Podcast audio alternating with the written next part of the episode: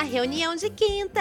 Exatamente, seja muito bem-vindo. Estamos muito felizes com a sua presença aqui nesse, nesse podcast de hoje. Bom, gente, se vocês não sabem quem tá falando aqui, é a Maíra Medeiros do canal Nunca Te Pedi Nada e também do podcast Filhos da Grávida de Taubaté. Eu sou Rafa Dias, do programa De Um Cara Só.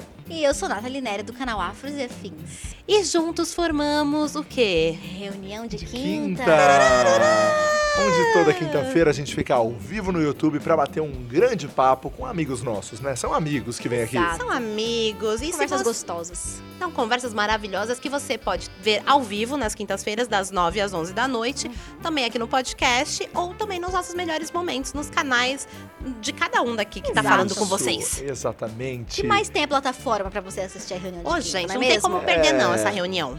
Esses papos são sempre super importantes e edificantes para a sua semana. Aleluia, ô Olha que glória. palavra linda! Barão. Olha, eu digo Usa, uma Senhor. coisa que esse aqui tá babado, porque a gente tem convidados muito babados. Exatamente. Muito Vamos chamar os nossos convidados então? Vamos! Bora. Lui Ponto e Diva Depressão, pode chegar. Ah, mas a gente tá acostumado já, amiga. Aqui é você paga um e leva dois. Ai, é, amei. né? É as Tudo bem. diva. É as divas, as divas, né? Tudo As errado. divas da depressão. Eu adoro Ai, quando nossa, chamam quero tipo, divas da amiga. depressão.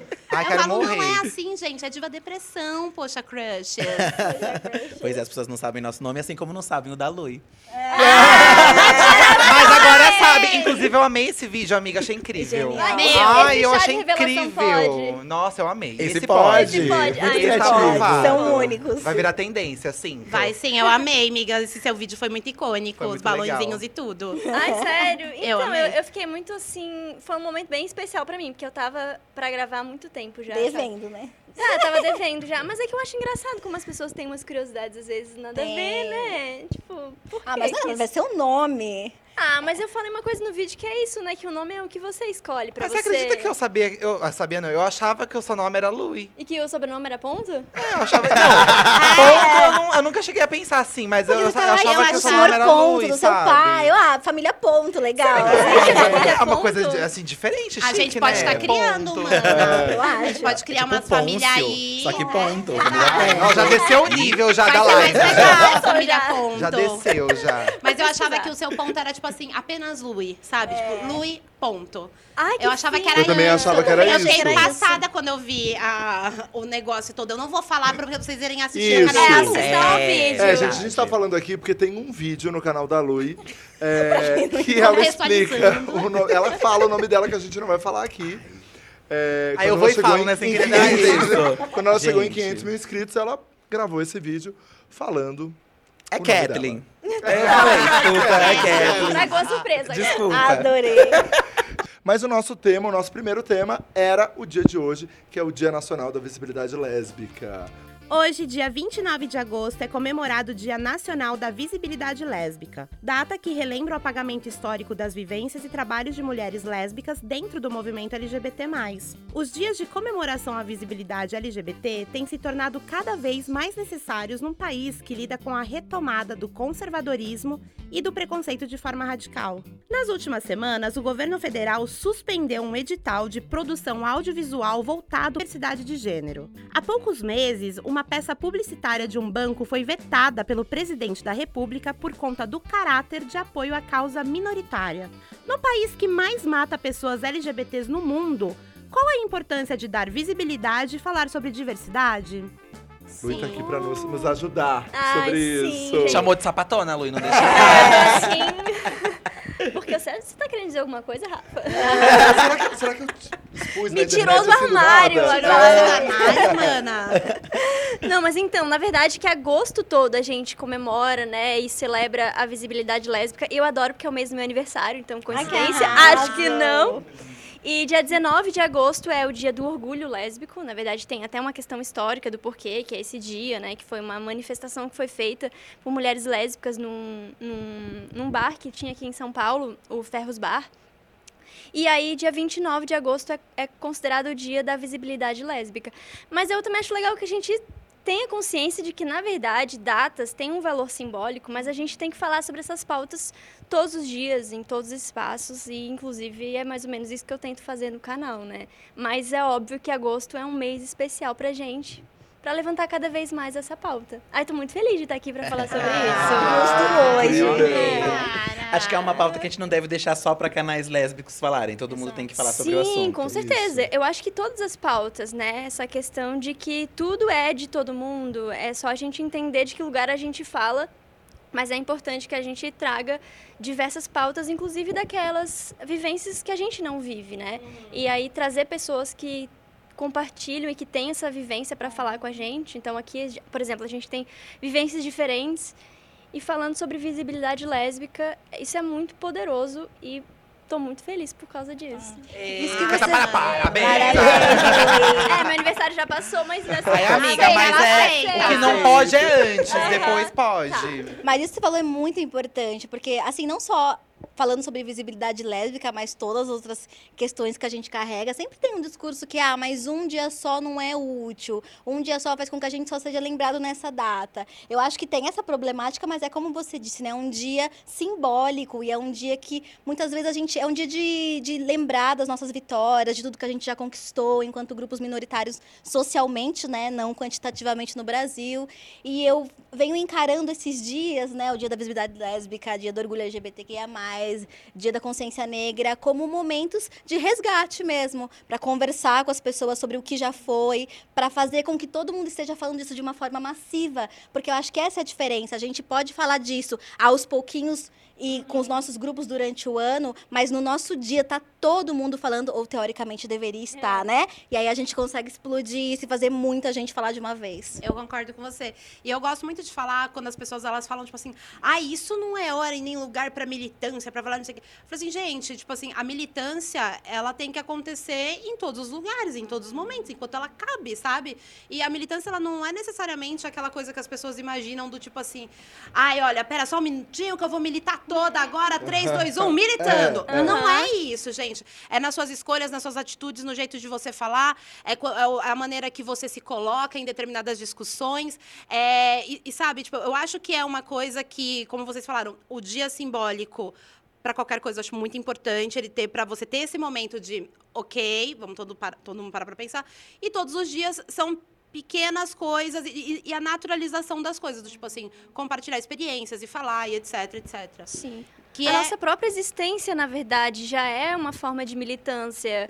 Porque existir numa sociedade que, por exemplo, é LGBTfóbica, é racista, e isso já é uma atitude de resistência enorme. E ocupar espaços, ocupar espaços de trabalho, ocupa- ocupar espaços políticos, isso, isso, isso é militância. É uma militância muito A gente aqui É. hoje, nesse sofá, sendo Exato, quem aqui, somos. É, exatamente. Na Na internet, LGBT. conversando É. com outras pessoas como a gente, isso é muito poderoso. É, eu acho muito legal, assim, eu já contei isso em alguns momentos, mas é, eu contei acho que aqui no reunião, né?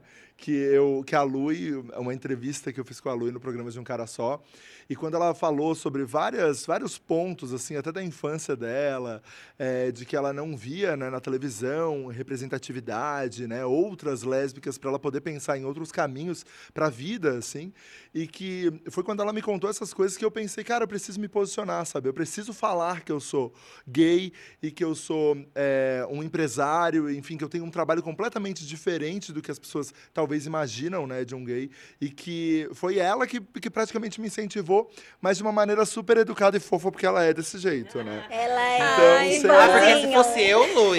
ah, bicha, Sai daí. enxerga.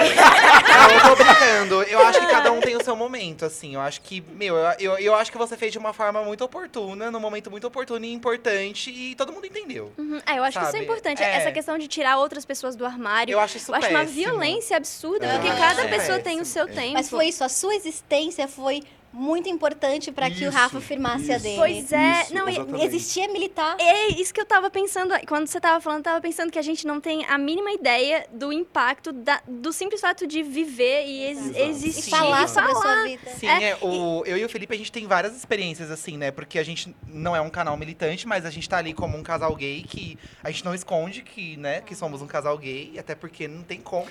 E, e Daria. assim, e, a- eu vou repetir aquele lance do cinema que a gente gente, a gente foi ver uma, uma pré-estreia no cinema e quando a gente saiu de, desse, dessa sala, tinha uma menina com um irmão mais novo. E aí ela falou: Meu, eu trouxe ele aqui pra conhecer vocês, porque por conta dos vídeos de vocês, ele decidiu que ele ia se assumir. E os meus pais começaram a ver os vídeos de vocês e entenderam tal. Então, assim, meu, a gente tá ali falando um monte de bobagem, mas as pessoas são muito impactadas com isso, sabe? Às vezes ele não tá nem falando sobre aquilo.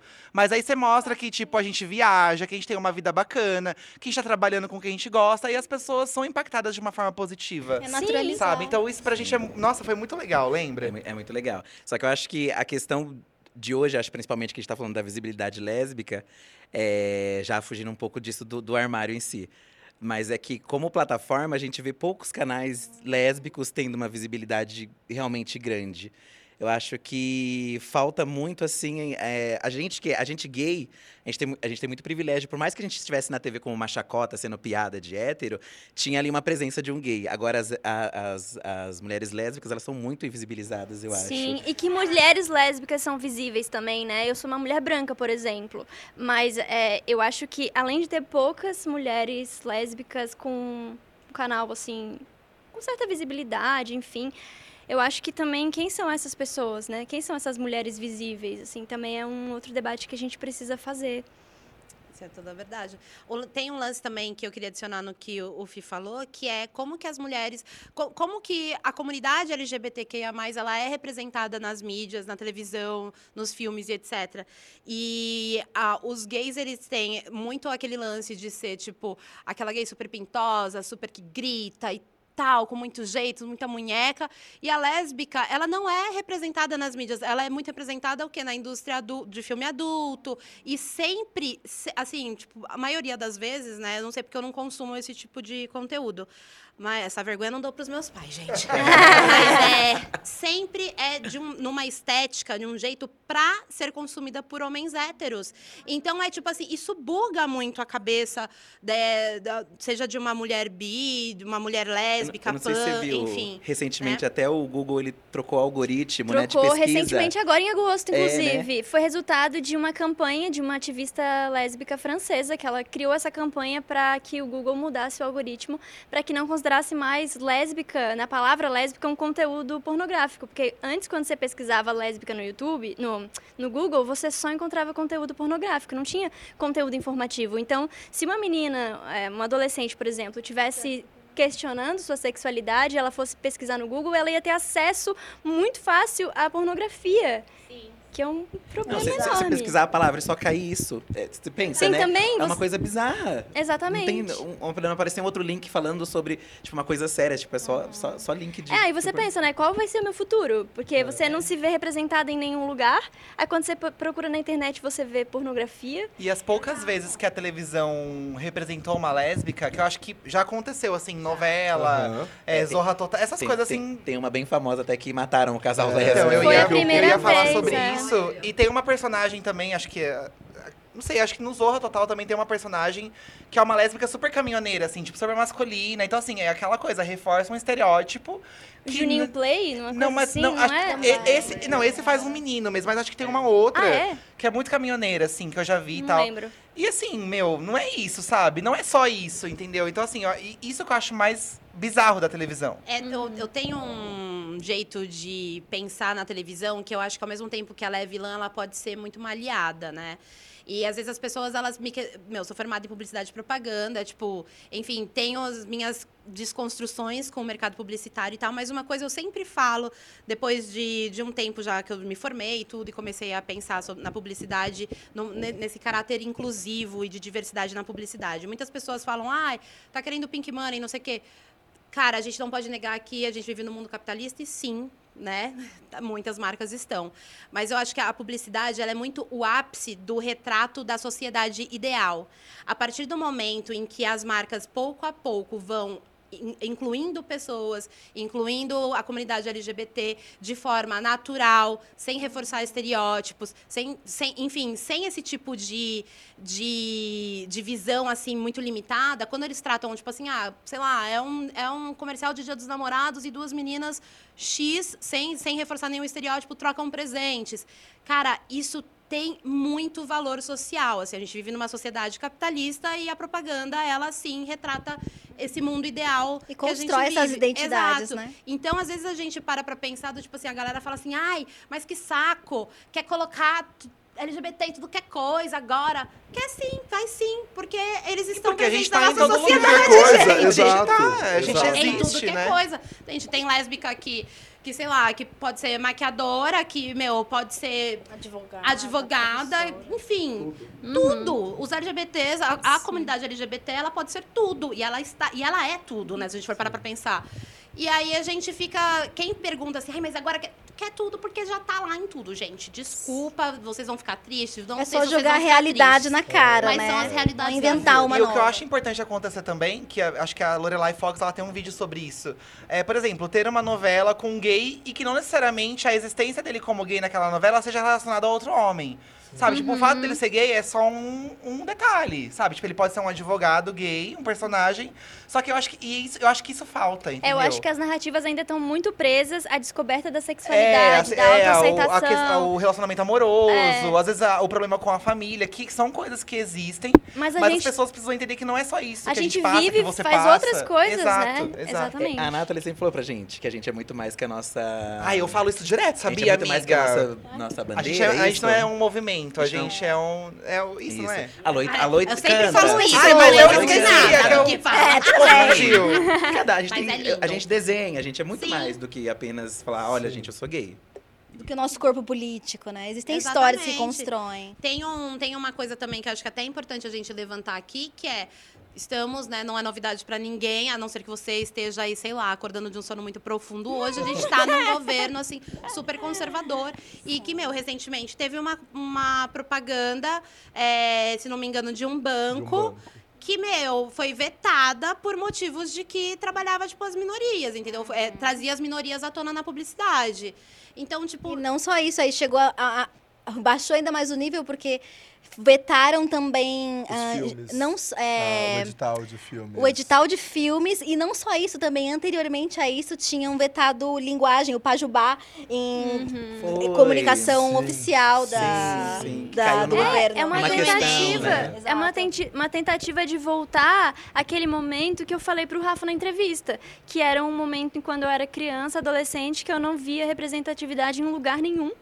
E eu acho que existe essa, essa intenção por parte de alguns setores da sociedade de a gente voltar a esse lugar, de botar as pessoas no armário de novo. de ter medo de andar na rua de Exatamente. aparecer na internet de falar sobre suas vidas Sim, porque assim, eu tava, eu acho que o fato, essa representatividade, né, simbólica e tal, de a gente estar aqui falando sobre isso, não é que vá mudar completamente a estrutura social, porque a gente ainda vive numa sociedade LGBTfóbica e o fato de eu estar aqui não vai acabar com a lesbofobia, por exemplo.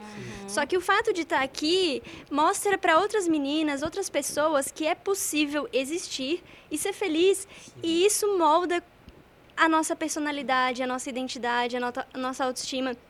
Então, é, o valor sim, é, político da, da nossa existência é, se tornar visível é, é imensurável. a gente não pode construir alguma coisa que a gente não consegue nem imaginar né como é que eu sei onde eu posso chegar se eu nunca vi nada parecido A gente Sim, nunca vê. como é que eu vou criar minha identidade se eu nunca vi nada para ter uma referência? Por isso, Isso que o Rafa falou, né? Por exemplo, de ele ser o dono de uma empresa e se assumir. Isso é Exato. muito foda, porque, tipo, quando você vê, assim, alguém nesse nível, assim, falando, pô, sou gay mesmo. É, eu não, nesse não me vem outro sentido- nome na cabeça agora, assim. E uma nesse sentido, que- você tinha, Rafa? E eu, na verdade, assim, ó, é, quando criança, eu consigo falar claramente que, assim, ó, isso é uma construção, entendeu? Eu realmente é, imaginava que era impossível ser feliz sendo gay, sabe? Eu pensava quando criança, quando Ai, adolescente, amigo, eu também pensava que era isso. impossível. É eu que pensava assim, não eu- tem como a, eu a ser gente feliz. escuta essas coisas, né? É. Eu escutei da, da minha mãe falando, você não vai ser feliz desse É. jeito. Sim, eu já ouvi. E você cresce com isso, você Isso. nunca se sente o suficiente bom. Bem, E o- bem, uma pessoa boa. E os né? familiares, eles normalmente eles podem ter até esse tipo de atitude porque eles pensam, eles falam assim, meu, qual é o meu pensamento com, com os LGBTs? E eles falam assim, meu, a sociedade vai pensar isso Sim. do meu filho ou da minha filha. Sim. Então é nessa. é- é- aí a gente começa a entrar nesse espiral de, dessa reprodução da homofobia quando ela. Disfarçada de cuidados, disfa- disfarçada de eu só quero o seu Sim. bem. E quando uma criança ou um adolescente recebe isso, ele fala, tipo assim, então não ser o que sou é o meu bem. Então, e aí a gente começa, tipo assim, a gerar um futuro adulto com uma, sé uma série de problemas de identidade, de entender sua sexualidade, e enfim. E as consequências disso são, tipo assim, enormes. Não dá nem pra gente tentar mensurar isso aqui. Mas falando sobre a representatividade quando a gente é criança, parando pra, super pa- criança, adolescente e tal, a única vez que eu vi uma lésbica enquanto criança era uma amiga da minha família.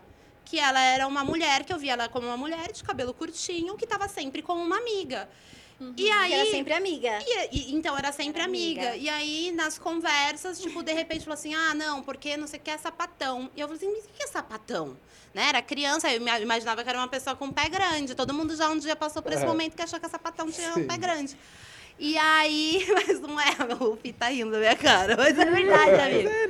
Mas, e aí, conforme eu fui entendendo, eu fui falando assim, será que. O meu primeiro questionamento foi: será que tem outras pessoas assim também?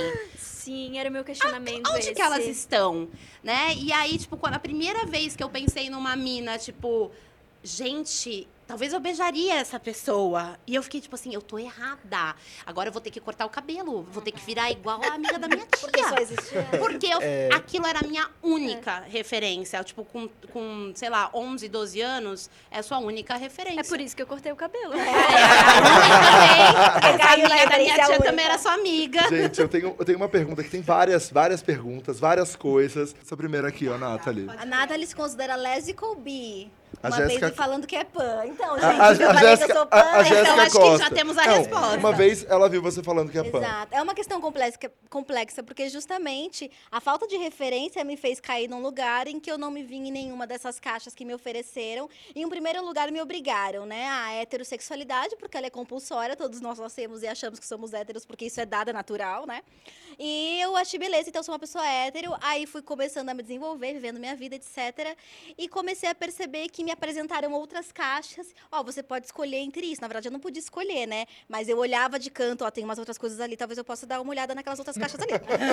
e aí eu ia olhar nas caixas, eu observava, ah, a minha experiência cabe aqui, mas a minha experiência também não cabe aqui. Mas a minha experiência cabe um pouco aqui, só que ela não cabe aqui. E aí eu cresci, eu me desenvolvi, minha experiência mudou radicalmente. E de repente tudo mudou. Então hoje em dia eu vejo a minha sexualidade de um ponto de vista muito mais fluido e eu me considero panafetiva porque aprendi vendo várias outras caixas fora da, da sigla, né? Esse mais que colocaram, conversando muito e lendo muito sobre a comunidade assexual, eu entendi que é normal e você pode sim separar sexualidade de afetividade. E essa foi uma questão que eu nunca entendi, porque a gente fala sobre as nossas sexualidades. Então é sempre carregado do sexual.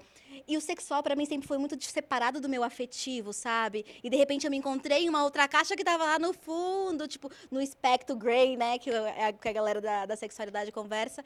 E aí me vi e fui construindo. Então, eu me considero uma pessoa panafetiva, e mas isso veio muito mais é, de uma necessidade externa. De uma necessidade que as pessoas tinham que eu me definisse. Eu sempre entendi que eu não era hétero, pelo menos depois da minha adolescência. Só que depois eu precisei me encaixar. E eu entendo a importância disso politicamente. Porque eu sou uma mulher em um espaço de destaque, falando com outras pessoas. E eu também entendi a importância disso. Mas no fim do dia eu abracei a liberdade de simplesmente viver a minha afetividade, a minha sexualidade, independentemente de qual rótulo e da forma como ela caberia. E dentro disso, a gente está falando de representatividade sem querer me alongar. Eu fiquei percebendo, né? Eu falei, nossa, por que, que eu demorei tanto, né, para perceber? Por que, que eu passei uma infância achando que eu ia realmente encontrar o meu varão? Até porque eu venho de um contexto religioso, então as coisas são muito mais diferentes. Eu queria o meu varão, o meu prometido, porque você, né? Afinal, é abominação, bate com a pedra na cabeça se for uma pessoa LGBT. E aí cresci vendo isso e percebi de onde, por que, que eu não vi nada, né? Por que, que eu não construí? E tem muita questão da negritude que se entrelaça. E eu sempre fui muito o estereótipo da mulata. Então, a ideia, a imagem que eu construí de mim era para servir ao homem. Então, ela já era muito heteronormativa. E aí eu reparo hoje, não hoje, porque eu já estou quase me formando, mas quando eu estava fazendo estágio em escolas, eu reparo que a quantidade de meninos gays assumidos no ensino médio é radicalmente maior do que a de meninas lésbicas. E aí eu me pergunto, eu vi aquilo, eu, via três, quatro meninos assumidamente gays na sala, e eu vi umas meninas assim, eu ficava. eu sei. Mas eu falava, mas não, não, não, não se assumiu, ou se assumiu, vive uma relação com outra garota super e se envolve com garotos, só que vive uma relação com uma outra garota, porque as professoras me contaram a Fox. E aí, a- é sobre isso, né? Sobre também a, a invisibilidade da mulher lésbica vem muito desse lugar que essa mulher é colocada na sociedade, essa mulher que serve ao homem. Se ela serve ao homem, se ela não se vê, como é que a gente constrói essas referências, né? É muito mais fácil, não que seja fácil, a gente tá falando de um outro nível, mas pro homem, o homem gay, ele só precisa ser. É que ele já tá já- completo, né? já tá O homem já tá completo. completo. A mulher A precisa mulher é da, da- ter, ter- ser validado por um homem. Exatamente. Então, se você não se relaciona com homens, você automaticamente não, não é nada, né? Você não tem sexualidade, você não tem uma vivência que é legítima. E eu queria só comentar uma coisa que você falou, Nathalie, que eu achei muito importante, essa questão de que, sim, de fato é importante a gente se posicionar, porque é político, mas ao mesmo tempo eu acho que às vezes a gente se prende muito a uma identidade como se ela fosse uma coisa muito fixa. Porque eu acho que até uma segurança que a gente tem, porque quando a gente se descobre uma pessoa LGBT, é, você pensa, bom, eu preciso ser alguma coisa. né? se eu não sou hétero, o que, que eu sou? E só que eu acho que às vezes isso acaba deixando a gente num espaço em que a gente não tem coragem até de se questionar e pensar o que, que eu sou realmente, o que, que eu quero, como é que eu me identifico e não saber não tem problema nenhum também. E mudar depois e, e se eu acho que o processo de autoconhecimento não acaba nunca. Você está sempre se descobrindo e se conhecendo. Porque às vezes eu recebo umas mensagens de pessoas assim tipo Lu eu sempre me identifiquei como sei lá tal de tal jeito. E agora eu tô em dúvida, eu não sei o que fazer, porque eu já me posiciono assim há muito tempo. Falei, gente, seja feliz, sabe? Eu acho que é um sentimento de quando você se compreende, você entende que aquelas dores não eram só suas, quando você acha a comunidade, o sentimento de comunidade é poderosíssimo. Porque eu lembro que eu passei por um momento em que eu me enxerguei como lésbica, né? E aí depois eu comecei a questionar as minhas experiências. Eu falei, peraí, talvez não seja isso pra mim. E nesse momento em que eu me achei numa comunidade, eu falei, uau, uhul, tá tudo pronto, gente. Eu achava que eu era frígida. Eu pesquisava no Google, será que eu sou frígida? E de repente eu comecei a perceber que não, e tinha várias outras mulheres que também pesquisavam a mesma coisa no Google, porque não se sentiam à vontade com relações sexuais com o pênis. Isso é muito louco porque te traz uma segurança e um sentimento de alegria e completude muito bom e dá resposta a todas as dores. Né? Como foi para vocês encontrarem essas comunidades? Ai, pra mim foi, olha, quando eu encontrei, assim, quando eu comecei a ter meus amigos viados, todo mundo, e eu comecei a sair, ir balada, isso tudo, ai, foi um, tipo, eu tá hoje... aproveitando ainda, Eu né? tô Porque você aproveitando. saiu recentemente do armário. né? é, eu saí, acho que tem cinco anos, assim, que a minha família sabe. E tem, é, tem uns 10 que meus amigos sabem, assim. É, e realmente encontrar com uma comunidade, encontrar com pessoas que curtem a mesma coisa, que estão querendo o mesmo som que você, enfim, várias coisas próximas às suas, assim, é realmente muito confortante, né? Porque no começo, é, não que, enfim, eu não quero também colocar um outro rótulo aqui, mas futebol, nunca gostei. E eu sempre fui aquela criança, é, meu pai falava que eu era desengonçado. Eu era desengonçado. É, ele é Eufemismo. diferente. É, eu era eu era estilosa na minha desengonçado. família. sabe? É, você era Eu estilosa. era estilosa. Ai, assim, né? Estilosa. Ah, eu queria que falassem isso de mim, porque ninguém falava eu isso nem de era estilosa. Só era É. sapatão mesmo. Vocês eram o quê na infância? Ah, eu era diferente. Diferente. Quietinho, Eu diferente. era bem hétero mesmo, então eu era menina de Jesus mesmo. Mas, gente, eu- eu- o meu primeiro contato com a comunidade foram com as lésbicas. Eu sempre tive amigo, amiga lésbica. Eu só a- a- eu tô sendo, eu tô tendo amigos gays agora no YouTube, porque meu convívio sempre foram com meninas. Eu sempre me senti bem com as meninas lésbicas. Então, assim, toda a, meu, a minha experiência de, tipo, de começar. A primeira pessoa que eu me assumi foi uma, foi uma menina, inclusive, assim. Então a minha relação é maravilhosa. Eu sempre adoro as lésbicas, sabe? Porque tem uma coisa assim, principalmente de gay velha, essa coisa mais de gay velha, que, que, que tem que separar. Ai, porque lésbica é chata, as gays têm que andar juntas, porque as lésbicas não sei o quê, não sei o que lá. Tinha esse estereótipo É até porque um, é uma misoginia tempo. que existe Exato. dentro do movimento também, né? Exatamente. Essa coisa de que a gente acaba reproduzindo também dentro dos nossos espaços um monte de preconceito, Sim. inclusive misoginia Que e gay é Exatamente. pop, lésbico é acústico, né? Então nunca vai no mesmo Exatamente. evento. Nossa, essa eu nunca Exatamente. tinha ouvido. Como que é? A gente gosta de Madonna e elas só gostam de Maria Bethânia. Sim. Não, e é doido que no, no convívio mesmo LGBT, por exemplo, eu ia pra balada lésbica com as minhas amigas e se divertia horrores e tal. Mas as minhas amigas, elas não queriam ir na balada gay porque a balada gay Mas era mais isso cara é uma pra menina. coisa que, até- assim, As eu, meninas não podiam, te pagavam mais caro eu pra acho entrar. que o preço, eu não sei mais sobre o preço, Não, acho que hoje em dia não tem mais. mas eu Acredito sei eu. que dentro de baladas, assim, gays, né, onde vão muitos meninos gays e tal, é difícil uma lésbica entrar. Também tem Elas isso. não vão, elas não gostam, elas não se sentem bem, porque aí, Sim. primeiro que não vai ter nada pra elas ali, de certa forma, né? Se você vai pra, né? Mas, vai mas, eu, mas as bichas, eu acho que elas são muito fechadas pra isso, sim, sabe? Sim, sim. As meninas lésbicas, assim. As É, fe- é as só ver também até, quem né? são. Eu sempre penso assim, quem são as referências dos homens gays? São ou mulheres heterossexuais. É tudo que repro- diva pop, amiga. Diva pop, é. é. tudo diva pop. Cadê ressaltar aí sapatão, né? É, Gente, verdade, uma é verdade. Mas sabe uma, É. uma, uma coisa que eu acho muito foda, assim, assim, você pode ter muita coisa contra a Ludmilla e tal, mas eu acho ela muito foda em assumir um relacionamento com uma Sim, mulher, muito. tendo Total. esse nível que ela tem de artista Aham. pop. E assim, ela, ela é negra, então ela já sofre um preconceito As- gigantesco. Exato. Então ela ainda assumiu um namoro com uma menina. Eu acho muito Uma foda. outra mina preta, as duas funkeiras É, maravilhosas. funkeira Maravilhosas, também. nossa, é, se amando assim no Quebra Insta. muito estereótipo. Muito. Eu assisto os vídeos dela assim. Isso aqui é maravilhoso. Olha isso, Jonas. Jonas. Isso aqui é o futuro.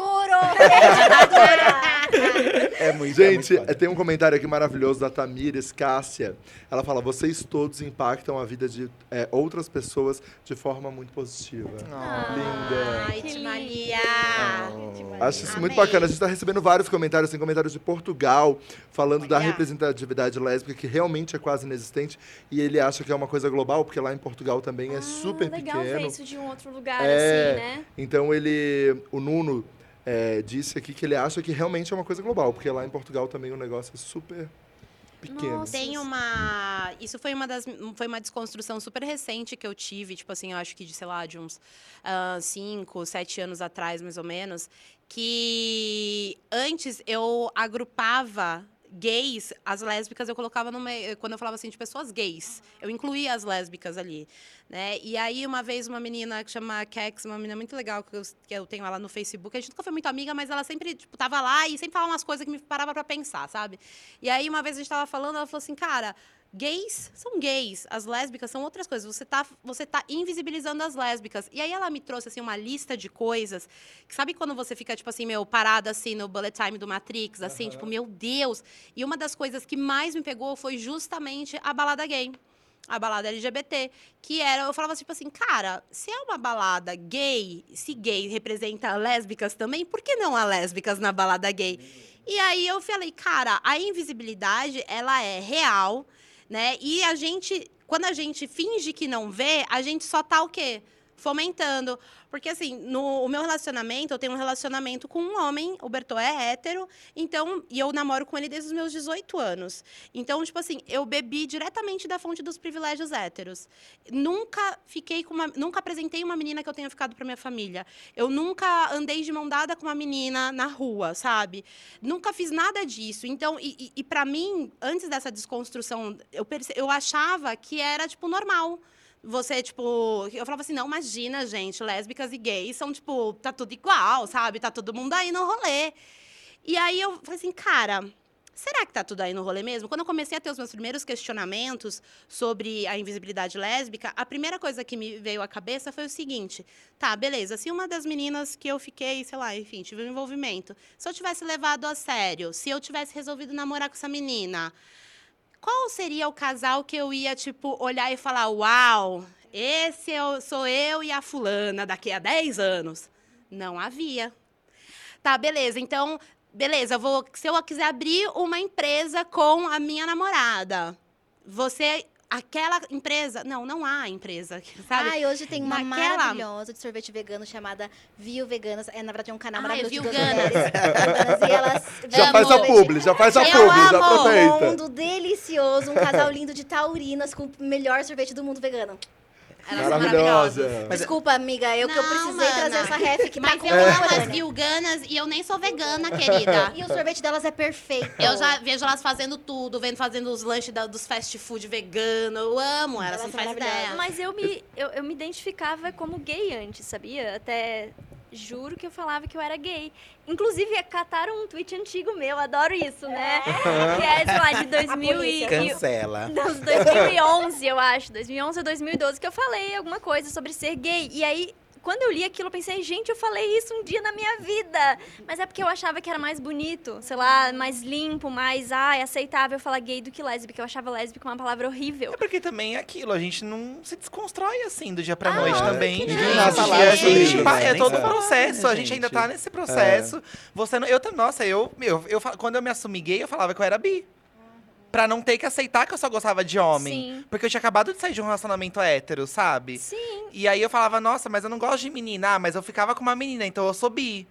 Então, assim, eu, É eu queria colocar na minha cabeça. É, eu colocava gente na minha cabeça isso, até eu Sim. entender e aceitar que não, eu Posso gosto só de fazer homem. uma outra pergunta? Eu queria muito saber qual foi sua primeira referência lésbica, porque a minha primeira referência, tava lembrando aqui, eu tava tentando voltar, foi a sua amiga, foi 2009, eu tava bem na igreja pentecostal, porque eu tive várias fases, como eu, eu cresci num berço pentecostal, e aí eu comecei a assistir Glee, e tinha a Santana, que era uma líder de torcida maravilhosa, latina, e ela se mostra uma, tipo, uma lésbica maravilhosa no meio da série, eu tava, tipo, no primeiro ano do ensino médio, e eu era muito fã dela. E, tipo, e ainda assim era uma mulher lésbica de cor, né? Porque, tipo, ela é latina, então eles Sim. chamam ela de mulher de cor lá. Não era Foi branca. Não é com, que foi com ela o babado com a Demi, o episódio com a Foi. Demi. Ai, que elas eram um casal. Quero saber, é fala que assim. vocês não vão citar a Xena nesse Ah, negócio. Ah, Ai, Xena. revelado. É, mas, Mas a Xena eu era escondida. É, Eu não mas entendia, no mas eu não. Mas entendia um direito. episódio que rola quase um beijo, gente. As duas, tem um episódio babadeiro da Xena, que as duas estão ali num. Mas é que deixa eu te contar um negócio. Quando eu era. Conta, conta, Luiz. Conta, a Luiz já pesquisou mais. Ai, gente, a minha infância foi jogando The Sims e vendo beijo lésbico na internet. Essa foi a minha Ai, eu fazia os homens se beijar no The Sims, Eu gente. também, vou Ai, negar. a Gente, minha quem vida nunca era fazer jogou? os homens se beijar no The Sims. Eu adorava. também, A minha vida era botar todo mundo na piscina e tirar a escada. Também. Pôr fogo na cozinha. Eles se beijavam depois faziam isso. Primeiro beijo, depois o Não, fogo mas na então, o casa. que eu ia falar é porque eu achava que era fisicamente impossível duas mulheres se beijarem. Eu achava que ia ter uma, uma coisa física, tipo um ímã, sabe? Quando você tenta juntar dois ímãs. Que ia, é, que, que não encaixa. Então eu pensava, daí quando eu comecei, eu era novinha, né? Eu comecei a questionar e pensar, ai, será? Nossa, que menina bonita, né? Mas nunca que eu vou conseguir nem chegar perto dela, porque nossos corpos não vão se tocar. E aí você vê uma referência como essa, tipo a Xena quase beijando e não beijando. Aí eu pensei, realmente É. não Não dá. vai pra frente. Ali, mesmo, não dá. amiga. Faz Então, no sentido. imaginário infantil é totalmente possível. A gente cresce achando que os, op- os, os opostos, como é que é?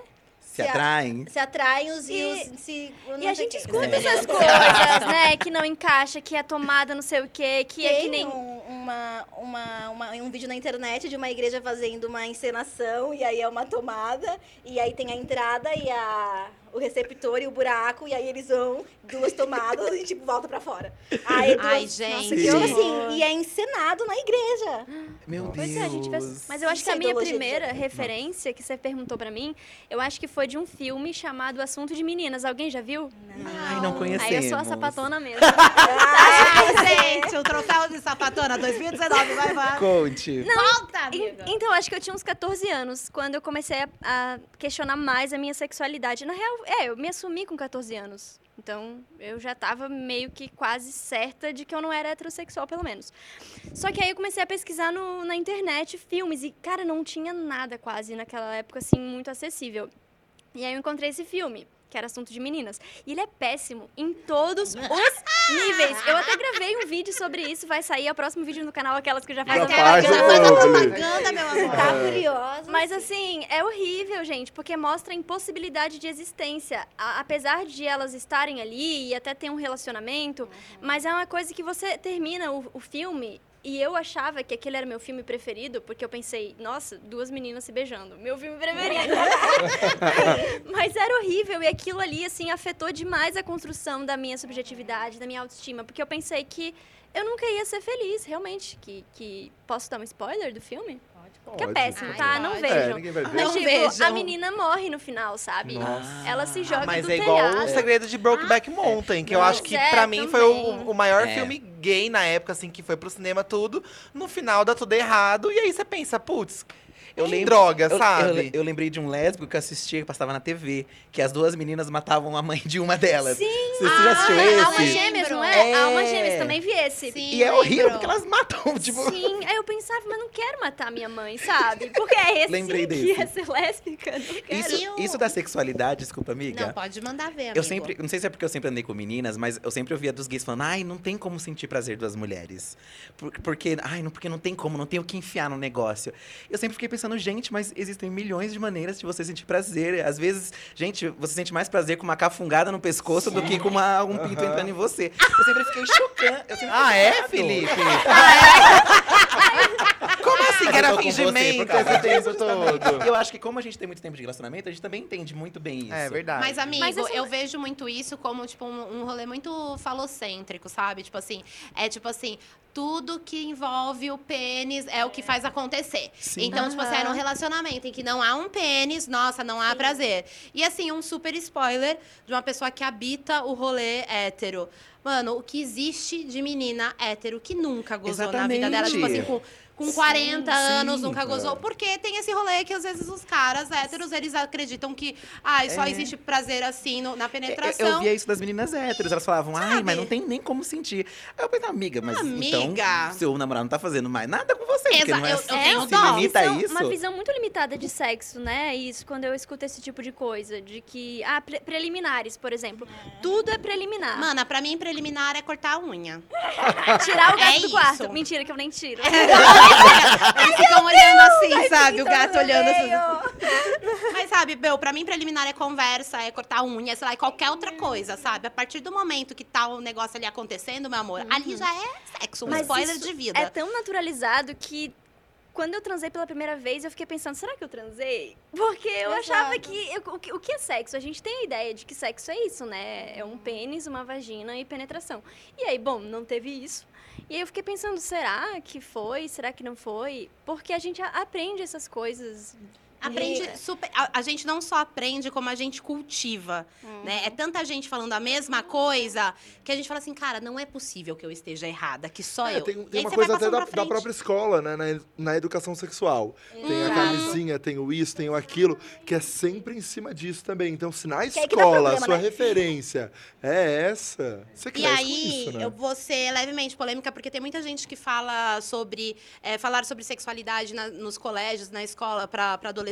Isso pode é tendencioso para criação de novos gays e lésbicas, sabe? Essa galera muito Aham, louca e tal. Conhecemos. Bom, a gente já, já bateu no ponto de que muitos gays e lésbicas cresceram vendo estímulos heterossexuais e nem por isso são héteros. E tem também uma outra coisa que é sobre como o, a educação sexual na escola, ela é... E, e as pessoas falam assim, ah, a educação sexual na escola, tipo, tem que tomar cuidado, só pode falar isso, isso, aquilo. Fala pra caramba sobre como tem filho. E nem por isso não é, a- a- os adolescentes conseguem e falam muito sobre como ter filho e como os métodos contraceptivos e tem adolescentes grávidas. Então é Sim. tipo assim não é é a mesma É. coisa gente. Eu acho que a gente tem que abraçar a pluralidade e falar gente é isso aqui que existe tá queridos?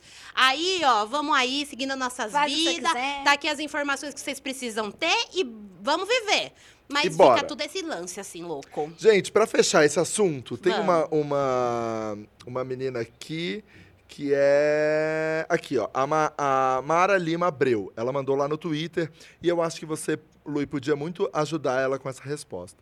Reunião de quinta. Como superar o medo? Toda vez que acontece é, de ela sentir atração por uma mulher, eu me reprimo. Por muito tempo, fugi de relações com meninas, até prejudicando uma, uma amizade, até prejudicando amizades, por medo de acontecer alguma coisa. O que, que você falaria pra ela nesse momento? Toda Primeiro, eu diria que é natural, sabe? É, a gente precisa se perdoar um pouco também. Às vezes a gente se culpa muito por ter dificuldade, por, por não, não conseguir lidar direito com os nossos sentimentos, com a nossa sexualidade. E é completamente natural, porque a gente, de fato, vive numa sociedade que ensina pra gente que existe um caminho só pra seguir. E quando a gente começa a pensar que talvez não queira seguir esse caminho, bate muito medo. Então, tudo bem sentir medo. A questão é que a gente tem que procurar sair desse medo apenas, porque o medo paralisa a gente e não tem como ser feliz com medo. Então, o que eu posso dizer, amiga, é vai, siga seu coração, experimenta, porque, enfim, você pode gostar, você pode não gostar, mas a questão é respeitar os nossos sentimentos, as nossas vontades é, e, e pensar que tipo de ser humano que eu quero ser, sabe? Quando você começa a ser honesta com você, com seus sentimentos, eu acho que, sei lá, você dá um, um passo, assim, imenso na sua vida em rumo à, à felicidade mesmo. Se joga, respira fundo e vai. E também tem uma coisa assim, ninguém é obrigado a saber quem está tá, se tá transando. Faz o Sim. que você tem que fazer e não precisa ficar Exato. anunciando. Olha, gente, eu transei com É. uma mulher aqui, tá? É. É, eu acho que essa é uma necessidade que as pessoas têm muito, assim, de, de querer contar. E a gente sempre comenta isso, até no podcast Filhos da Grávida. A gente recebe muita questão assim, ai, co- sempre começa assim, né? Ai, porque, gente, eu não sei como contar pra minha mãe. Ai, gente, sabe? Você conta pra sua mãe toda vez que você transa? Você não conta, Mas né? é que eu acho que é muito mais do que transar, sabe? Eu acho que é, faz parte de uma. De- é, uma, é uma parte muito grande da nossa vida também, embora a gente seja muito mais do que isso. E eu, mas eu sinto que talvez tenha a ver um pouco com a culpa que a gente sente de não ser honesto com os outros. O que eu digo para as pessoas, inclusive, que me assistem, é que eu recebi uma pergunta esses dias sobre isso, que era. Ah, eu, eu tenho. Era um menino de 12 anos, gente. E ele falou que ele queria contar para a família porque ele se sentia culpado de não ser honesto. E eu falei. Você precisa ser honesto primeiro com você, sabe? Não é- é- a gente tem que ser feliz independente das pessoas, assim, mesmo que seja a sua família. E se você não está preparado para falar agora, não fala. É, Isso é um processo, sabe? Olha, a o exemplo da minha vida eu acho maravilhoso e eu indico se você tem dificuldades. Eu vivi a minha vida inteira com meus pais, meu pai e minha mãe pentecostais, como eu já disse três vezes, só que os dois desviados. E aí, assim, vai vez na igreja, vai pedir perdão e volta depois. Aí vivi, vivi na vida, fui noiva aos 15 anos, bem hétero, várias coisas já aconteceram. E aí eu saí de casa. E eu já tinha, já tinha entendido todo esse processo durante o ensino médio. Eu saí de casa, estruturei a minha vida, a minha mãe ficava, e tinha uma novela, minha mãe já sabia, porque no celular era uma foto minha com a menina que tava namorando na época, né? Aí a minha mãe, ah, quem é? Minha amiga. E eu cagando, porque eu sempre fui meio desligada. E aí a minha mãe, nossa, você. Eu vejo. E aí tinha aquela novela do Félix. Sim. E aí ela, olha só, pelo menos ele, ele, ele devia só contar, né? Porque não é problema ele ser o que ele é. Ele só devia contar. E aí eu, ah, legal. Uma indireta, Uma assim. indireta. Então chegou um Dando momento em que o meu pai e a minha mãe queriam que eu falasse e eu tava. Falou, valeu. Eu tô vivendo a minha. Eu tô vivendo a minha vida, entendendo primeiro as minhas experiências pra depois. Eu fui falar com meu pai que eu tava namorando depois de dois anos. Aí eu falei, ah, tô namorando. Não é fase, não, já tem dois anos, falou, valeu, tchau, muito Aham. obrigada, te chamo pro casamento. Aí vem com um papo de, ai, filha, mas eu sinto. eh, Tem certeza? Na época, meu pai hoje é muito legal. Porque, com, principalmente no começo do, do meu relacionamento com o Jonas. Ai, filha, mas tem certeza? Eu não dou nem espaço, sabe? É isso. Porque essa é a minha relação. Então, é tipo assim, às vezes a gente se maltrata muito e a gente tem que pensar, gente, e isso pode doer. Nós não somos os nossos pais, nós somos seres Sim. independentes. Então, é legal que os nossos pais nos apoiem, é legal, mas bora viver a nossa vida? Porque às vezes a gente se apega tanto no que o pai e a mãe acham, e isso é um medinho de viver as nossas próprias experiências e às vezes simplesmente tacar um foda-se. Não que todo mundo seja assim. Isso. Mas É eu acho que a gente tem que pensar em como nós somos e quem nós estamos nos construindo enquanto indivíduos, para depois tentar pensar, ok, se meu pai e minha mãe não me aceitam, isso vai destruir minha vida? Não, precisa. Não precisa destruir sua Isso, vida. isso que E- você tá falando é muito importante, porque eu me assumi antes de beijar uma menina, gente. Olha o que, que, que passava pela minha cabeça. Não sei, mas eu Sua senti relação, né, com teus pais. Mas eu me senti muito culpada de não falar pra eles. Quando eu comecei, ah, quando eu, eu, eu me apaixonei pela primeira vez, antes de ficar ainda com essa menina, eu pensei, bom, a primeira coisa que eu preciso fazer antes de colocar isso em prática é falar pra minha família. Sim, nossa, eu não sei o que eu tinha na minha cabeça pra fazer isso. Não foi uma boa Coragem, experiência. coragem. eu Você já não tinha uma Muita conversa assim com a coragem. sua família, talvez? Talvez também. É, não, na verdade. Não? Foi, você Sim, foi a- doida, não, então. Sim, a gente Tá. tinha uma conversa aberta, mas eu não tinha nenhuma estrutura, eu não tinha capacidade argumentativa para defender aquilo, porque é, quando, quando você tem 14 anos e você também não tem nenhuma experiência, como era o meu caso, como é que você vai se defender? Você É. vai dizer, sim, eu sei, eu sei que é isso que eu quero, sim, eu posso ser feliz porque eu já experimentei, porque eu já vivi isso e tal, que nem você falou. Eu não tinha a mínima experiência, eu não tinha estrutura emocional para lidar com, com tudo que envolve você sair do armário. Então, assim, não foi uma boa experiência mesmo. E eu considero que, assim, eu saí do armário muitas vezes até conseguir, de fato, sair do armário, de fato, para as pessoas da minha família e para estar aqui hoje. Inclusive, o meu canal, é, eu sinto que foi um processo muito importante para isso, porque ainda não era uma aceitação completa por parte, assim, de muitas pessoas com quem eu convivia. E após o canal, eu senti que até foi, foi uma maneira de construir um relacionamento diferente, sabe? Isso é tão bonito. É muito, Ai, é muito bonito. Eu, eu, no ano passado, a Luí... Todo mundo que tá aqui faz parte do ID Studio, que eu acho incrível. É, só pra encerrar, a direção tá aqui no ponto, enlouquecida. Só pra encerrar, mas eu quero falar que no ano passado, quando eu convidei a Luí, até pra parada, pra vários projetos, ela falou, Rafa, eu acho que agora eu tô segura, eu realmente tô nesse lugar pra poder falar, pra poder é, me posicionar dessa maneira. Eu acho isso lindo, Luí, de verdade. O que você faz, o seu trabalho com as pessoas, assim, o quanto você... É, é uma coisa tão didática. Você é a favorita dele, Ele tá? vive te, ele vive te É. lambendo, Lui. É, você é a a Lui favorita é maravilhosa. A cada A Lui dez é incrível. ele uma é Eu já sei de É. cor o que ele vai É. falar. Mas é que, eu não sei se você tem noção, mas você fala as paradas de um jeito que, mano, não sei explicar. Você, uma vez na minha casa, a gente foi gravar um negócio lá, nada a ver com. Enfim, nem lembro o que que foi que nós gravamos mesmo. Mas, menina, você falou, tipo assim, um negócio que eu fiquei três meses pensativa. Como é que você faz isso? É porque essa é a prova de que, que é existem especial, pessoas né? que vieram pra esse mundo pra mostrar muitas coisas pras outras pessoas. Eu acho que você é uma prova viva disso. Gente, eu vou chorar. Mas eu tô pai. falando Ah, sério. gente, isso é uma intervenção pra você é chorar ao verdade, vivo. amiga. Isso é muito real, assim. linda. Tipo, tem é pessoas que foram, que vieram pra isso, sim. Tem gente que É. acontece e do nada. E tem gente que é isso. É muito louco, é? mana. Ai, vocês combinaram isso? Não, a gente não combinou. Xuxa. Agora entra a família com Mas é verdade, mana. É muito verdade. E, e, tipo, tudo que você fala sobre as suas experiências, sobre a sua vida, a maneira que você, você mostra os recortes das coisas. Cara, é tão valioso, é tão valioso que, tipo. Enriquece muito o meio da onde a gente trabalha, porque o YouTube é esse lugar, tipo, muito doido, sabe? Que ao mesmo tempo que tem gente com discurso de ódio, tem gente que faz o que você faz, sabe? Então, tipo, e, e eu acho que esse, esse rolê aqui da reunião de quinta de hoje, cara, tá, tipo assim, um cristal dos ao vivos do YouTube, gente. Porque você compartilhou muita coisa legal num dia muito importante que nem o de hoje.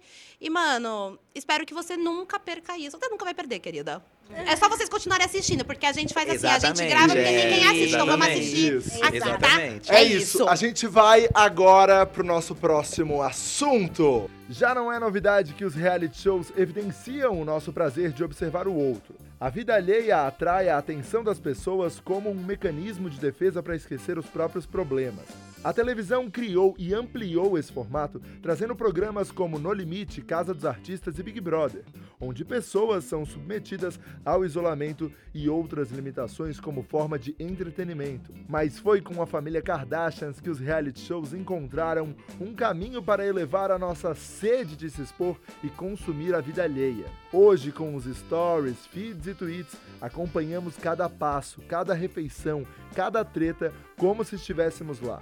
Porque afinal, não tem nada que nos chame mais atenção do que uma boa história.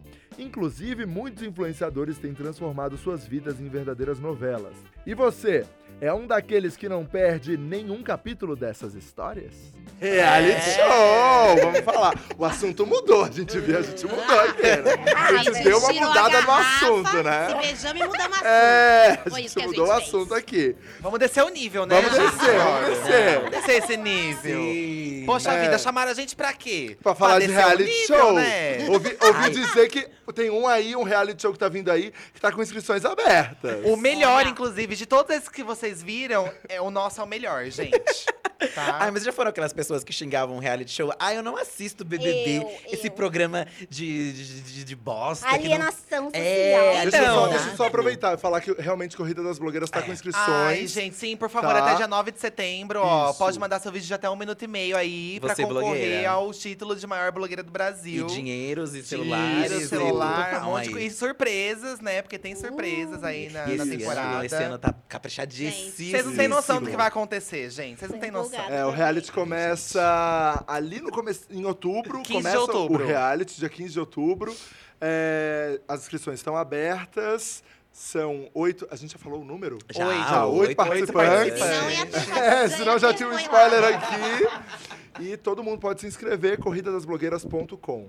Então vamos falar de reality, gente. Ai, eu era muita pessoa que criticava, mas fi- Então, eu nunca ali fui querendo essa ver pessoa, curiosidade. acredita? O Eduardo ama, gente. Eu nunca fui. amo o primeiro também. reality que eu tive contato foi a Casa dos Artistas, porque eu não tinha TV por assinatura. Eu amava. E aí, logo depois veio o Big Brother. Quando começou o Big Brother, eu falei, nossa, que cópia da Casa dos Artistas. Isso. Dois dias depois, já tava viciado. Viciada. E eu acompanhei Big Brother por muitos anos. Eu também. Eu assisti, assim, tudo. Amigo, você tudo. assistiu todos os Big Brothers, Eu- tipo... Teve alguns últimos eu não vi, mas, por exemplo, o anterior a esse último eu vi. Assim, eu vou pingando, sabe?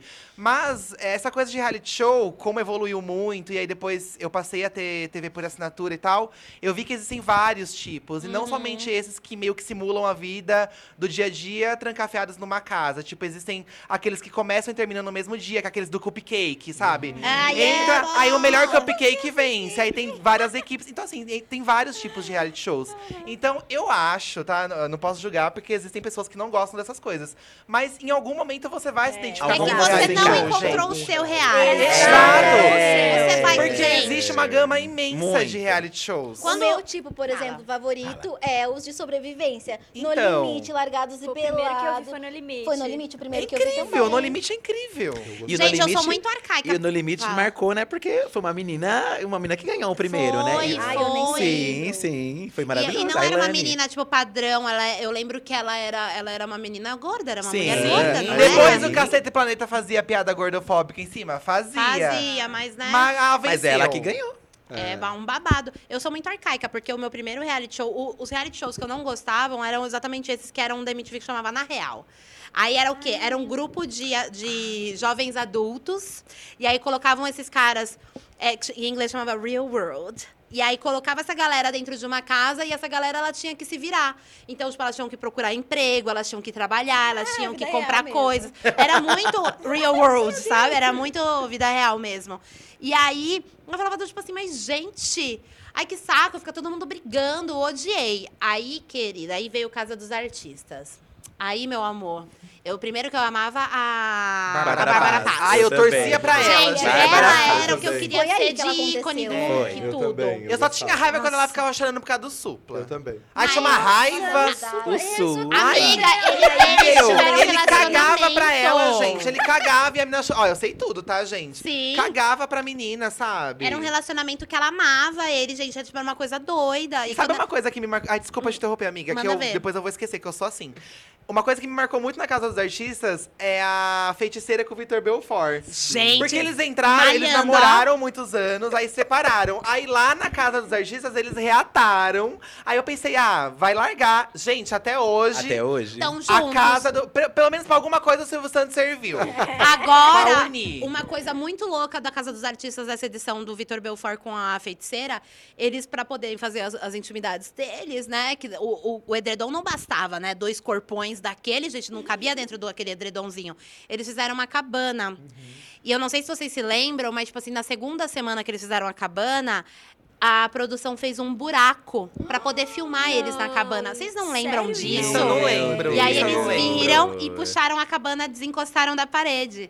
Sim, eu falei assim, cara, na época eu falava, tipo assim, ai, é isso aí, todo mundo quer ver. Hoje em dia eu falo assim, gente, pera só um pouquinho, É Mas doido, até né? hoje, essa coisa de transar dentro do reality ainda me choca. Eu ainda É. fico chocada. Me choca gente. Mas bastante. eu sempre também. imagino. Eu, Eu eu, durante muito tempo, achei que era fake. Tipo, ah, não, edredão é só uns beijos. Não, mana. tipo, Não. super ingênua. Não. Depois de um tempo, eu fui perceber que edredom significa. Mas será Mas- que não é meio que uma orientação, assim? De, tipo, façam pra dar audiência? É a lenda ou- urbana que, Eu que acho ninguém que fala, hoje né? sim, mas eu acho que, meu, a própria Rede Globo tava experimentando muito no começo. Eles não sabiam o que podia acontecer com 15 pessoas Eu dentro acho de uma que as casa. pessoas se des... chega um momento que ela desliga. Ela esquece Eu acho de que ela Aham, desligar. também desliga. acho. Você vê na hora que elas, tipo, por exemplo, elas vão tirar a roupa assim pra tomar banho, esquece. Ai, meu Deus, aí tipo tampa de novo. Ah, tanto que tem esquece. gente no, no Big Brother mesmo que elas não fazem nem questão mais de esconder, assim. Elas tiram, Sim. ah, que se É. dane, sabe? É. A gente, Vai vir a a gente, nós, nós entramos na casa do BBB, né? A gente foi lá Ah, no, é. no Projac, entramos na casa. E eu fiquei chocado, porque é um lugar muito pequeno. É pequeno, assim, Parece apertado. É Não, pequeno gente, é e pequeno. assim, a gente ficou três horas, acho que um pouco menos. Foi. A gente já ficou agoniado. Eu é por isso que as Gente. pessoas piram, a gente ficou extremamente agoniado. chocado. Ai, as câmeras devem ser tudo aquelas câmeras que tiram foto de apartamento pra alugar, que você vê no site, É, é, gigantesca. Aí você chega assim. aham. Acho que a É única as coisa câmeras do Big E Brother. lá a gente esqueceu das câmeras. Sim. A gente ficou zoando. A única coisa que eu e acho que é grande igual a TV, assim, pra mim, foi a cozinha, que eu achei bem grande É. mesmo, que é um L, assim, né? Mas a- a- O o, resto da casa, os quartos são minúsculos. Gente, os quartos. Meu, tinha um quarto que era do tamanho dessa. Não que aqui é pequeno, Rafa, não tô menosprezando. Mas pra um quarto, quarto pra dormir oito seis pessoas, pessoas, é. meu, era do Nossa, tamanho sério? disso aqui, um quarto roxinho, Sim. Mas as lembra? pessoas não esquecem, porque senão elas não colocariam o edredom. Então É, elas sabem é, é que elas verdade. estão sendo filmadas. Amiga, é que tem É. certas coisas que, as, né, assim, É. não tem como. Ai, Mas eu vou gente. falar, a gente, a gente fez É cinco verdade, dias, amiga. né? 50 horas e 5 dias. É, que é nessa linha de câmeras e filmando o tempo inteiro. E eu tava ali na direção e as meninas na frente da câmera. E sempre nos dois eu apareci no final lá pra encerrar o negócio todo. E, cara, chega num momento ali que você tá dentro do negócio, vocês participaram, né? Sim. É, chega uma hora que eu realmente acho que elas esquecem das câmeras, assim, que, que a, a relação você vai vivendo e vai esquecendo, até porque toda a equipe que trabalha nesses realities que a gente fez com as meninas já trabalha com elas no dia a dia, então elas vão vendo todo mundo e elas vão vivendo ali, Sim. realmente esquecendo. E eu acho que no Big Brother é mais ou menos isso. Mais difícil, porque não Os tem nem câmeras, tanta Até porque você mundo- não vê, É, você você não não enxerga vê. ninguém, assim, Mas é né? meio que um dia a dia, você todo dia entra lá naquela sala, fala com o psicólogo, porque tem isso que eles não mostram, que todo dia de manhã Ah, eles mentira. falam. Ai, não, porque senão alguém É. mata alguém, gente. Todo dia de manhã eles falam com o psicólogo. Eu não sei se os- as primeiras edições tinha isso, mas eu acho que Eu passou acho a que ter. não. É. Eu acho que eles viram que deu os ruim. Todos os Passou a dias? ter. Todos os dias de manhã eles falam com o psicólogo. É porque é algum E daí, eles podem, né? e daí eles podem pedir algum remédio, alguma coisa. É, Cigarro, alguns que anos não que eles podiam fumar, cigarro, tinham anos é. que eles não podiam. Enfim, e- então tem todo esse, esse É, processo. tem muita coisa que não aparece, então. É. né? E- mas eu, eu acho que eles também acreditam em certo momento que, por exemplo, se a gente tá, tá cobertinho, ninguém vai perceber que a gente tá transando. Uhum. Porque tem uma, uma coisa que eu acho muito bizarra, é quando eles falam baixos, Uhum. microfonados. É. Porque vai ouvir de qualquer jeito. Mas eles né, acham Mas que é gente? não vai pegar. não. Mas é pro outro não É. ouvir, né? Não, Não, mas- pro público. Não, Não, mas não, às mas vezes às vezes também é eles. pra- pro É, eles acham que a produção não vai pegar. Tipo, Ai, vai ficar mas mais abafado. vai ser um pouco de burrice. Mas aí a gente tá Mas, falando da Emily e do Marcos Hatter. Não tem como, gente. É Não, duas não mesmo. antas, não tem como. Ai, meu Deus. Duas Mas pessoas o- péssimas. Eu tenho certeza que as pessoas elas saem de- dali, tipo assim, completamente abaladas, assim, tipo, que muda a rotina delas, esse lance de botar microfone. Eu participei, em- foi 2017 que eu, eu é fiz um, eu participei de- Entubados. do Do Entubados, que é um Entubados. reality de, co- de creators, né? E era um reality que tinha, é, a, como que chama quando deixa todo mundo preso? Eu sempre. Confinamento. Eu sempre falo em clausuramento, é confinamento, tá bom? E o nosso confinamento ele era parcial. Eu ficava de segunda a quarta-feira ali, dormindo ali com outra galera e tal. E as câmeras não tinham essas câmeras escondidas. Então eram pessoas, câmeras man e Uhum. tal, enfim. E aí, o que que acontece? Eu falei assim, cara, toda hora eu me lembro que tem alguém me filmando, porque tem alguém me filmando. No Big Brother, na Casa dos Artistas, no whatever, gente, o negócio tá ali dentro, tá dentro dos espelhos, você com certeza esquece. Então eu fico pensando, tipo assim, eles esquecem e faz o que faz, ainda mais quando bebem, né? Por isso que tem um É. super incentivo nas festas de tomar bebida e Dizem que pãs. batizam, dependendo do reality. É. dá uma Ai, a gente ouviu essa lenda urbana Pra aí. pessoa ficar É, mais louca. E, também. cara, Porque é na festa que tudo acontece. A gente Exatamente. descobrindo tudo. É, eu tô assim. Exato. É, Em que mundo vocês vivem? Qual é o reality que vocês gostam? Reality Ah, preferido eu de ainda cada um. gosto bastante do Big Brother, assim. Eu acho que eu ainda. É o que eu mais acho que tem a ver comigo. Eu posso falar que assisti, eu assisti todas as temporadas de RuPaul, então acho que RuPaul pra mim é o maior reality. Ai, esqueci do RuPaul. Ai, Ai, bicha que sou eu. Eu esqueci. E- retiro o que eu e disse. eu tive uma outra visão depois que a gente fez o Corrida das Blogueiras. Porque o Corrida das Blogueiras, as pessoas levaram muito que, ah, vai ser humor, eles vão zoar, vai ser divertido. Mas, gente, a pressão de você julgar as pessoas, de você ver a pessoa nervosa, às vezes a pessoa chorando, é muito tenso. É, eu e tive você uma se outra envolve perspectiva. pessoalmente, né? A gente se envolveu muito, de uma forma muito emocional, assim. É muito diferente você estar ali temporada. vendo as coisas acontecendo, assim, todo o esforço. A gente acha que vai ser que é só uma diversão ali, mas é muito mais, é uma, é uma coisa muito séria. Eu fiquei muito abalado depois, Era, era assim. muito difícil, né? A gente que faz os corridos, os meninos apresentam e eu tô ali na direção com toda a equipe, o guide roteirista, toda uma galera. A gente, na hora de decidir, de fato, quem ia sair de cada episódio, Sim. era muito difícil. Sim, né? porque você então. tá mexendo com o sonho de muita gente. E até mesmo agora, eu acho que eu tô tendo mais essa percepção esse ano, que a gente já tá vendo muitos vídeos de seleção. Meu, eu sei que pena, às vezes é um sentimento muito feio, assim, mas dá pena, porque você quer ajudar todo mundo. Uhum. Você quer colocar É. todo mundo lá dentro, você quer dar visibilidade pra todo mundo e não dá. Então eu acho que o esse processo difícil já começa na seleção, É. sabe? É verdade. sofrido. Que a gente ainda faz questão de que seja a gente ali assistindo, a gente tem esse apego. E a gente já fica, sabe, tocado ali na hora de selecionar. Então, imagina depois, Sim. né? E nisso a gente teve aquela percepção que a gente sempre vê em real- realities de competição, que nem sempre a pessoa que ganha exatamente, só ela vai ter o brilho do holofote. Exato. Se você fizer um Sim. trabalho bom, se você aproveitar aquele gancho, você pode fazer a, a Mas pra você acontecer. ver como isso foi mudando de acordo com as coisas na sociedade, né? Porque o primeiro Big Brother, quem foi que venceu o primeiro Big Brother? O O, Bambam. Bambam. Ele era o mais, bo- o mais bobão, coitadinho. Aí por um tempo as pessoas gostavam desse estereótipo do coitadinho, ai, porque é pobre, é coitado tal. Aí depois, anos, anos depois, veio a Ana Paula, que era uma menina rica, extremamente mimada e que botava pra fuder com todo mundo, falava um monte de coisa, parecia comigo um pouco até às vezes. E ela ia vencer. Se ela não tivesse sido expulsa, Ela ela, ia ia vencer. vencer. Então, assim, as, a- as coisas mudam muito, assim, ao longo Sim. dos anos. Porque as Mudam. pessoas cansam de, de gente muito tonta. Será que não é um Sabe? reflexo da sociedade também? Então, eu acho que é Super. total É isso. assim, muito Gente, isso. É a total Agatha, isso. a Agatha San- Sanches falou exatamente isso. Eu acho que o Big Brother é um estudo público da sociedade. É, um eu reflexo acredito da nisso Por sociedade. exemplo, quando o Jean ganhou.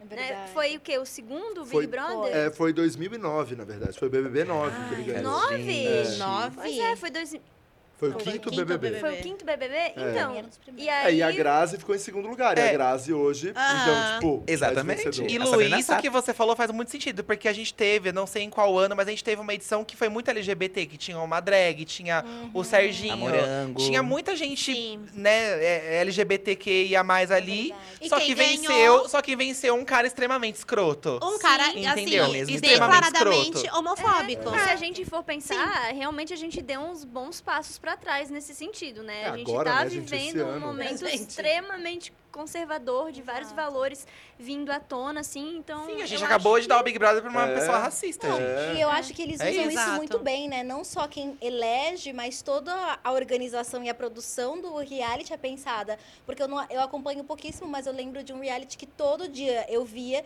Não foi esse último, que teve, tipo, uma galera LGBT também foda, mas foi um outro que tinha, tipo, um pessoal muito racista e uma galera negra muito militante. E eles Sim. ficavam plantando coisas pra trazer a discussão racial à tona. Então eu lembro que tinha logo no começo sa- a- saiu a discussão de uma Da esponja de cabelo que tinha Black esponja, Power. sim. E aí alguém levantou dentro da casa que aquilo era racista, porque de fato é, porque a Uhum. gente fala que cabelo de crespo não é bombril há muitos anos. E aquilo causou um embate e Eu aquilo foi plantado, disso. né? É. Então, é, essa galera também tá muito.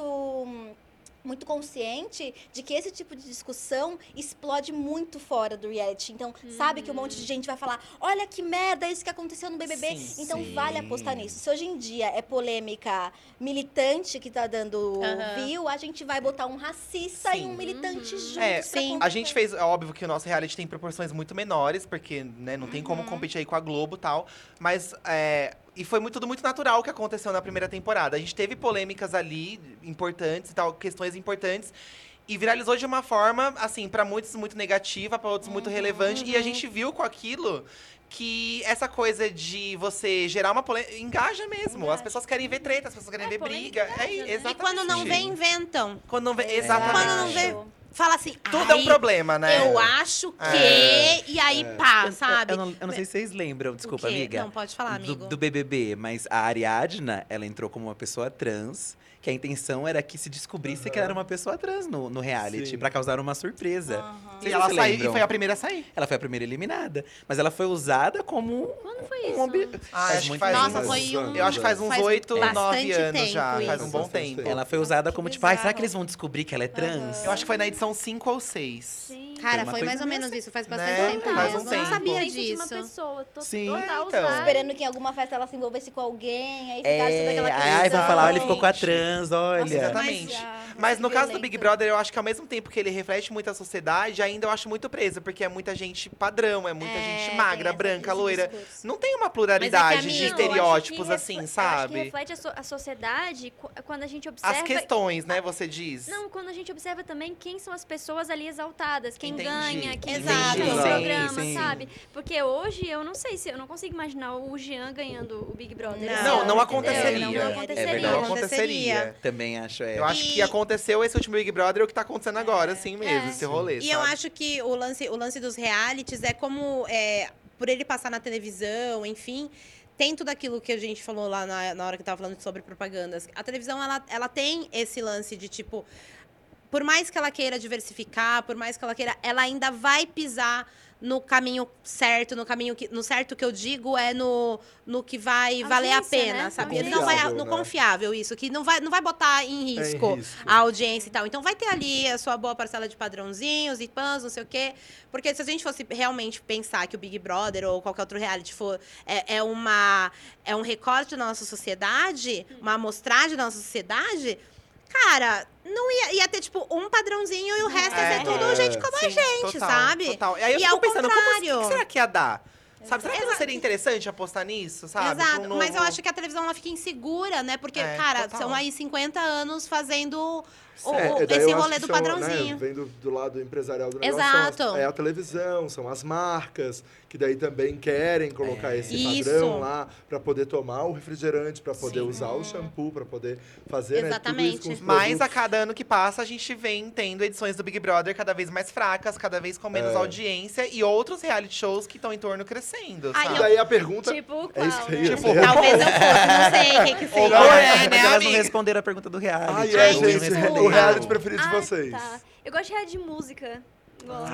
Ah. Ruge, Ai, eu você assistiu do Ruge? assisti. Meu, quem não assistiu, né? O Brasil Ai, parou pra ver. não Não era aquele que tinha aquelas meninas girls? Eu assisti tanto. Ai, eu adorei Eu as adorava girls e ninguém girls. gostou, só eu, só a gente, Só né, eu e Maíra? você, mano, a Ai, gente eu não se amo. conhecia. Deixa a a Luísa falar o reality dela. Não, não sei, não tem um específico. Eu, eu, eu gosto de qualquer um de música. X Factor. É, X Factor, The Ah. Voice. O- e- mas é engraçado porque eu acho que lá fora isso é mais forte porque tem gente que consegue realmente construir uma carreira muito lá fora, assim. Tipo, Sim. se a gente for pensar, tem gente que é muito, muito grande que saiu de reality show, assim. É. Camila a Kelly, Cabello, Kelly Clarkson, Normani. né? Kelly Clarkson, acho que ela saiu. A Normani é, foi De reality? Ela era do Fifth Harmony. Que Que saiu. do reality. O One Direction também? Também, One é, Direction também. as Que boy se eu não me engano, foi o cara que fez o os Ruge Spice. Girls. Ruge voltou e aí parou Você, de novo. Qual, que você, qual que você gostava? Ah, eu gostava de No? Limite. E depois eu parei de assistir. Às vezes eu me pegava assistindo muito esses de comida, mas aí eu ficava triste porque nada era vegano e eu só ficava com vontade. então, eu. Mas eu gosto muito de RuPaul, Drag Race, porque, tipo assim. Ai, gente, é incrível. É algo, mas é pra mim é um estudo, assim, porque, tipo assim, eu estudo muita cultura, estudo na minha mente, sozinha, né, sem livros. É, estudo, tipo, de observar e falar, hum, interessante.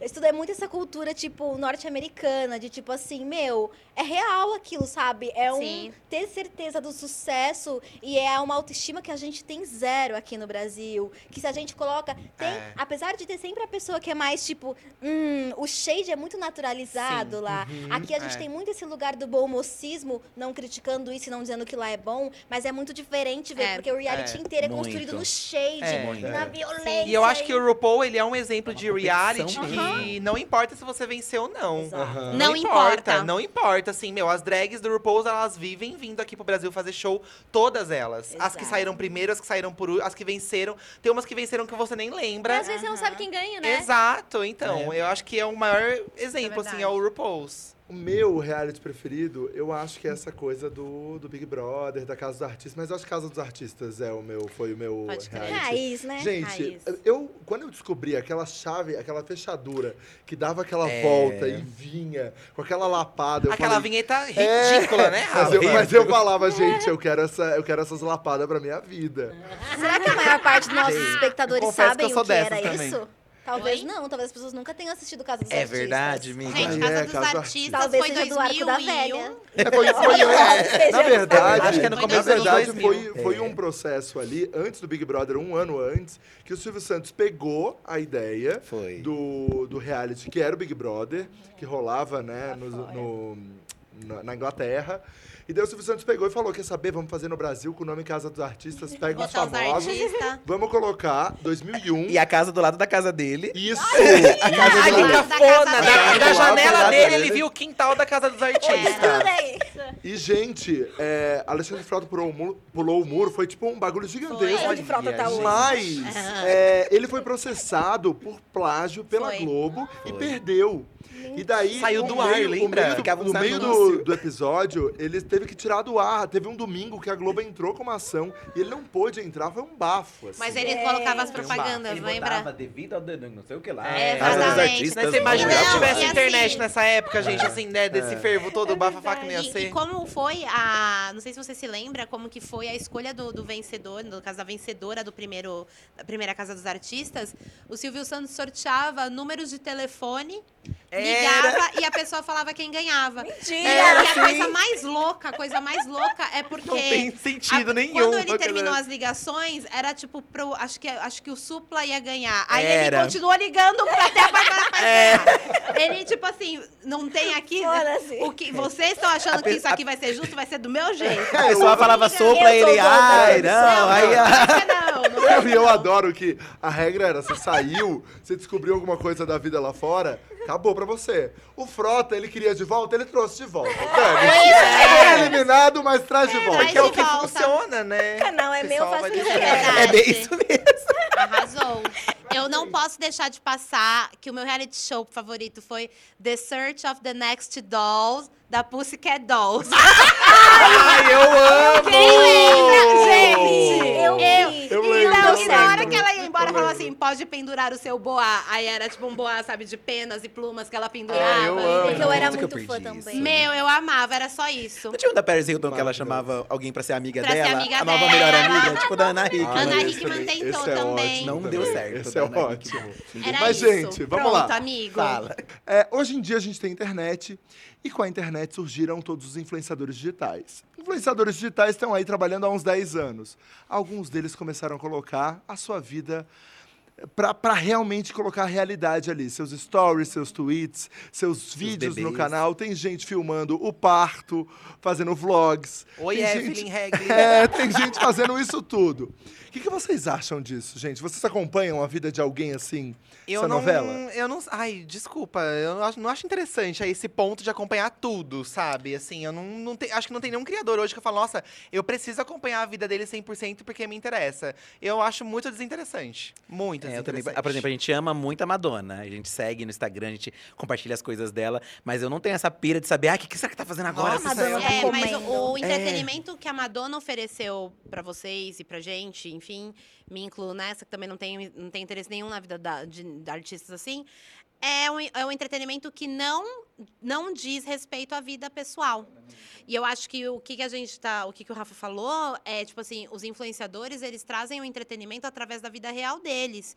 Então, tipo assim, meu, ó, eu estou aqui, sei lá, tentando um emprego, eu tô aqui, tipo, grávida, eu tô aqui tendo filho, eu tô aqui. Minha esposa tá tendo filho. Eu, eu lembrei, Tal. acho que um que eu posso dizer que a gente caiu, acho, nisso.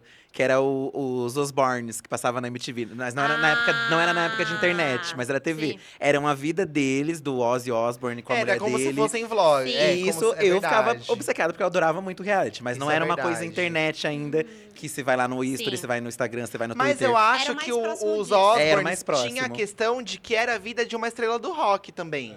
Não era uma pessoa, sei Bizarra. lá, é, tipo, não é igual a gente do nada resolver que a gente vai filmar o nosso dia a dia, sabe? O Osborne era muito famoso, é o Ozzy. Sim. Aí eu acho sim. que você sente a curiosidade de ver a vida do Ozzy. Tinha essa E era, curiosidade. e era uma produção de televisão também, né? É, Então é sim. diferente. Não, eles é conseguiram ter um diferente. roteiro, Sim, sim. fazer uma coisa né, mais elaborada. Que a gente não tinha essa percepção também de É. que era roteirizado. A gente achava que as tretas eram É, eu reais. achava que era tudo real. E que acontecia exatamente Era um aquilo, pré, né, dos sabe? Kardashians. Mas as ver. tretas da Ah. internet também fazem sucesso e engajam o público e tal. Eu não tenho curiosidade como espectadora, assim, de ver tudo que acontece na vida de alguém. E como produtora de conteúdo também eu acho que é tão complicado isso, gente, porque é saudável. A gente fala mal da vida dos outros, Luiz. Você não vem falar que eu já tô que esse papo É de produção brincadeira. saudável. Rafael vai É, te brincadeira. bater. Não, mas, mas não, Fala é, não assim, é fala nesse não. sentido. É porque, assim, eu acho que é importante a Eu sei, gente brincando. separar o que é o nosso trabalho do que o que é a nossa vida pessoal. Exato. Porque senão a gente tá trabalhando 24 horas É, por dia. Eu concordo com você. Exatamente. Pensando, isso é muito fácil. A gente que trabalha com internet é muito fácil. A gente tá pensando em conteúdo o tempo inteiro. Às vezes eu tô tomando banho e eu penso, alô, gente, tudo bem com vocês? E aí eu vou fazendo um roteiro na minha cabeça e eu penso, gente, calma, sabe? Eu tô tomando banho, agora não é o momento de pensar em conteúdo.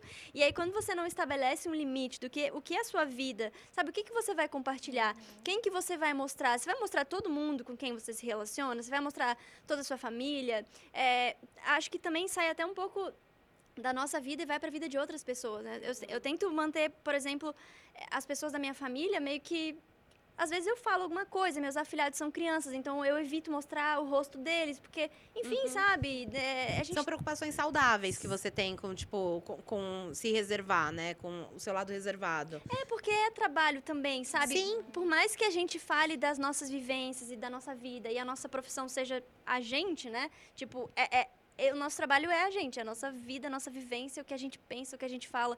Mas não dá pra esquecer que é trabalho e que tem outras coisas também que a gente é saudável preservar. E sabe o que eu acho muito legal nesse ponto? É o nosso trabalho. Então, assim, eu, a gente vê e tem mães que são influenciadoras e que colocaram os filhos e que talvez não é a escolha do filho, né? Ele vai estar com 10 anos super exposto e não foi uma opção dele, não foi uma escolha, tá Isso eu tão... acho bem complicado. Vai dar strike no canal. eu daria strike. Você mãe, você pai, strike Cuidado, no canal. porque o filho pode com 18 dar um strike no canal. Uso E indevido de reivindicar, reivindicar os direitos de tudo. Mas eu acho que quando não é questão, tipo, crianças que tem toda uma problemática, eu, eu lido de uma forma diferente. Quando os stories vieram, eu fiquei muito assustada. Porque eu não exponho tanto da minha vida. É muito mais os processos de trabalho e tal, uma coisa ou outra que eu acho interessante. E prezo muito pela parte que é minha, sabe? Uma parte que é só minha, eu não quero dividir. Mas quando os stories vieram, eu falo, nossa, uma novela da vida real, fudeu tudo, era Ai, isso você me mesmo. fez. Ai, eu preciso assumir, gente. Eu falei que eu não sou viciada em acompanhar nada. Só eu que aí- vejo os stories de todo mundo. Então, eu Aí, todo ó, aí o que, todos. O que, qual que é o ponto? Sério, você zera? Você Eu zera adoro, eu noite, adoro. Assim, de dormir, você E aí, de depois a gente mundo? vai conversar, eu, a Maíra e o Felipe, a gente vai fofocar as coisas. Aí todo mundo, ai, eu odeio, mas aí eu sei de tudo, porque eu vi. Exato. Essa é verdade. Você Mas pra isso? mim, qual que é o sentido? Eu saio muito pouco de casa. Eu vejo muito É. poucas pessoas. Então eu tenho, tipo, os stories das minhas amigas. Tipo, eu adoro acompanhar a história de uma amiga chamada Preta Araújo. E ela é muito foda, criadora de conteúdo, vocês vão gravar juntos. E sempre aparece, então ela já é a primeira. Às vezes eu tô escovando o dente, aí eu vou ver a hora, de repente, do nada o dedo automático, porque é esse o vício. Ele vai, eu começo a escovar o dente vendo ela. E é uma forma de eu me conectar com essa pessoa e de eu ver. E aí é com uma amiga. Então eu, me- eu sinto a companhia dela, mesmo estando longe. Isso é muito legal, porque ela expõe a vida dela, já que ela é uma criadora de conteúdo, então é uma oportunidade. Mas eu acho que tem um outro ponto também quando a gente assiste outras pessoas que produzem conteúdo também, ou que são esses essas grandes celebridades, que tem a quebra da magia, né? Eu era muito crítica aos stories, mas agora eu acho fantástico abrir o stories de alguém e a pessoa é, tipo, muita produção e se abre, tá, tipo, lixão, sabe? Baixo nível, destruída. Aí você fala, olha aí a é a humanidade. realidade. É a realidade, A humanidade é. que eu compartilho. O que eu É. não gosto é de stories montado. Daí eu tenho um problema com stories que é- tem a mesma conversa de feed. Eu gosto de stories quando é tipo assim, baixo orçamento, sabe? Porque é isso que me conecta com a realidade. pessoa, a Mas é que realidade. tem gente que filtra pra, que mostrar, uma realidade perfeita, que é inatingível. E aí causa mal, a causa gente. mal pra quem, quem assiste. Porque Mas aí, se você... a gente for parar pra pensar, meu, eu vou estar sendo muito. aí, a- Sempre chega um momento que a gente fala, tô sendo muito advogada do diabo aqui nesse- nesse reality aqui, ó. Mana, mas a gente for parar pra pensar, é, quando você fala que você gosta de separar a sua vida da internet, é, da sua vida pessoal e da sua vida de trabalho na internet, às vezes a- essa pessoa que tipo, faz esse story super produzido, super montadona, ela tá fazendo a mesma coisa. E ela quer Porque o trabalho preservar. dela é aquele, ser né? perfeita. Sim. Só que aí a gente, a gente chegou num momento, tipo, social que a internet trouxe pra gente, que justamente a- a- as pessoas elas estão deixando de gostar do que é perfeito. Elas estão preferindo. eu sempre eu amo falar essa frase, que é: existem dois tipos de influenciadores. Aquele que você olha e quer ser ele ou ela, e aquela que você olha e quer ser amiga dela. Entendeu? Então, tipo assim, essa pessoa perfeita, normalmente ela, ela quer criar um espectro meio inspiracional, sabe? Você quer ser o que eu sou. Mas é porque daí o trabalho E- dela já é ser perfeito, né? Que já é Sim. um questionamento a se fazer também, né? E eu acho que essa maneira de entrar nos stories produzida e pans é meio que ela tá blindando a vida pessoal dela pra fazer É, esse tipo eu de ia dizer coisa. isso. Às vezes também é uma forma de separar mesmo, assim, sabe? Tipo, meu, a partir do momento que eu desligar esse stories, eu vou ser o que eu quiser. E ninguém vai ver essa parte, esse lado meu, entendeu? Mas eu vou falar uma coisa mais Black Mirror. Eu acho que hoje em dia as pessoas estão aparecendo cagadas de propósito. Ah. pra se mostrar mais Não, mas humildes. Pra se mostrar vulneráveis. também Ela vai, ela, ela vai dúvida. precisar gravar uns stories, vamos dar uma descabelada aqui, tirar essa dente Ai, meu. Deus. Eu acho que as pessoas- Ah, amiga, quando acabar esse negócio, eu vou te botar um canal porque você vou te fazer uma lavagem cerebral. As pessoas não Então, querem mais parecer. é, Eu quero, eu quero. eu acho que a perfeição, acho que o povo cansou de ver uma vida Geração perfeita. Z, é É isso. a geração Z, a As pessoas querem ver do- defeitos. Da vulnerabilidade. Do Ctrl Z, Exato. Na verdade, eu acho que você tem que. A partir do momento que você se entende como um influenciador, que você quer estar na internet, você tem que ser você. Sim. Sabe? Eu acho que, assim, independente se você quer mostrar perfeição ou não, eu acho que o legal é você ser você. Entendeu? É, Eu e o Felipe, como a gente começou muito de baixo, assim, a gente tinha muita raiva de canais que mostravam ostentação.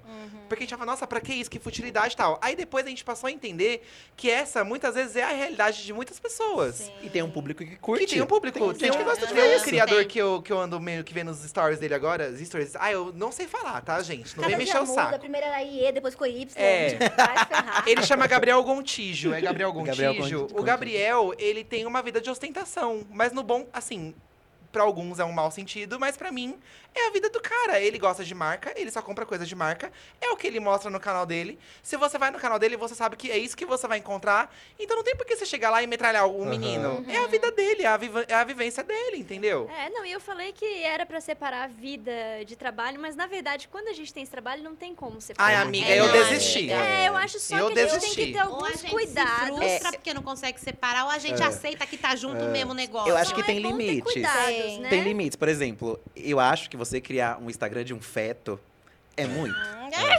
Não, É e, muito- e- e É. detalhe, É. detalhe, o Instagram, a criança nasce já com o Instagram verificado, Verificado. gente. É. Então a isso Kisha aí... Figueiredo, pelo amor de Deus. Não, mas acho não sei se foi o Ah, Christian. o bebê do Kisha já tá com o perfil verificado.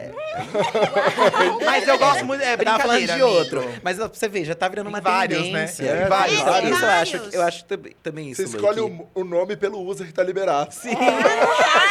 Amo. Ai, eu queria que o nome dele fosse Enzo, mas não tem mais Enzo oficial. Esse Aí- oficial não tá mais livre. Valentino. Então, aí, de certo modo, por exemplo, né, no caso do, eu tô citando os Pôncios, tá? Pra- que eu acho que é um caso assim que excedeu Família mostrar a Pôncio. vida, né? Aí a, a criança acaba entrando nesse meio de uma confusão, de traição, de, de abuso. Então a criança tá inserida ali porque ela já tem um, um Instagram e as pessoas fomentam esse Instagram da criança, que Exato. fomentam dos pais. E E a gente pensa, aí como me- que vai crescer essa criança, é, né? mete uma criança numa publi de, de sorteio de celular, e tá segurando a criança no colo. Mana. Então vira uma coisa muito bizarra. Você me desculpa te cortar, mas foi. Eu, eu tava vendo um caso, eu não sei se, é- se era um dos Pôncios mesmo, mas eu acredito que sim. Que era tipo um- uma publi de um curativo. E aí a criança falava, tipo assim, ai, fulaninha, eu não sei o nome das crianças, eu não sei o nome de ninguém dos Pôncios, desculpa aí, gente. Ah, mas nem a gente Pra mim, o Saulo era o direito. outro Saulo do Axé. Eu ainda não Até pouco tempo atrás. história. Aí pegava e falava, tipo assim, ai, é, o fulaninho machucou o dedinho, né? Teve que colocar o curativo. Aí a criança fez assim, não. É incrível! É incrível! Eu não sei se isso realmente aconteceu, publi. se foi uma publi velada, então. é, mas era o que a galera tava falando nos Instagrams, dando risada. Então a galera falou assim, nossa, mano, porque ai, cortei o dedinho, pans, agora eu tive que procurar esse aqui, né? Que é o que você gosta. E aí a criança é super, tipo, não, não cortei o dedinho, mamãe. e aí é uma, e eu acho isso super perigoso. Você crescer num meio. Assim, um dos meus filmes favoritos é o show de Truman Ai, eu que amo, é do amo. Jim Amo, Carrey, que ele isso. vive num mundo. Se você não, nunca assistiu esse filme, é um filme muito bacana. Incrível. Assista, tem muito a ver com o nosso dia de hoje com a internet e tal.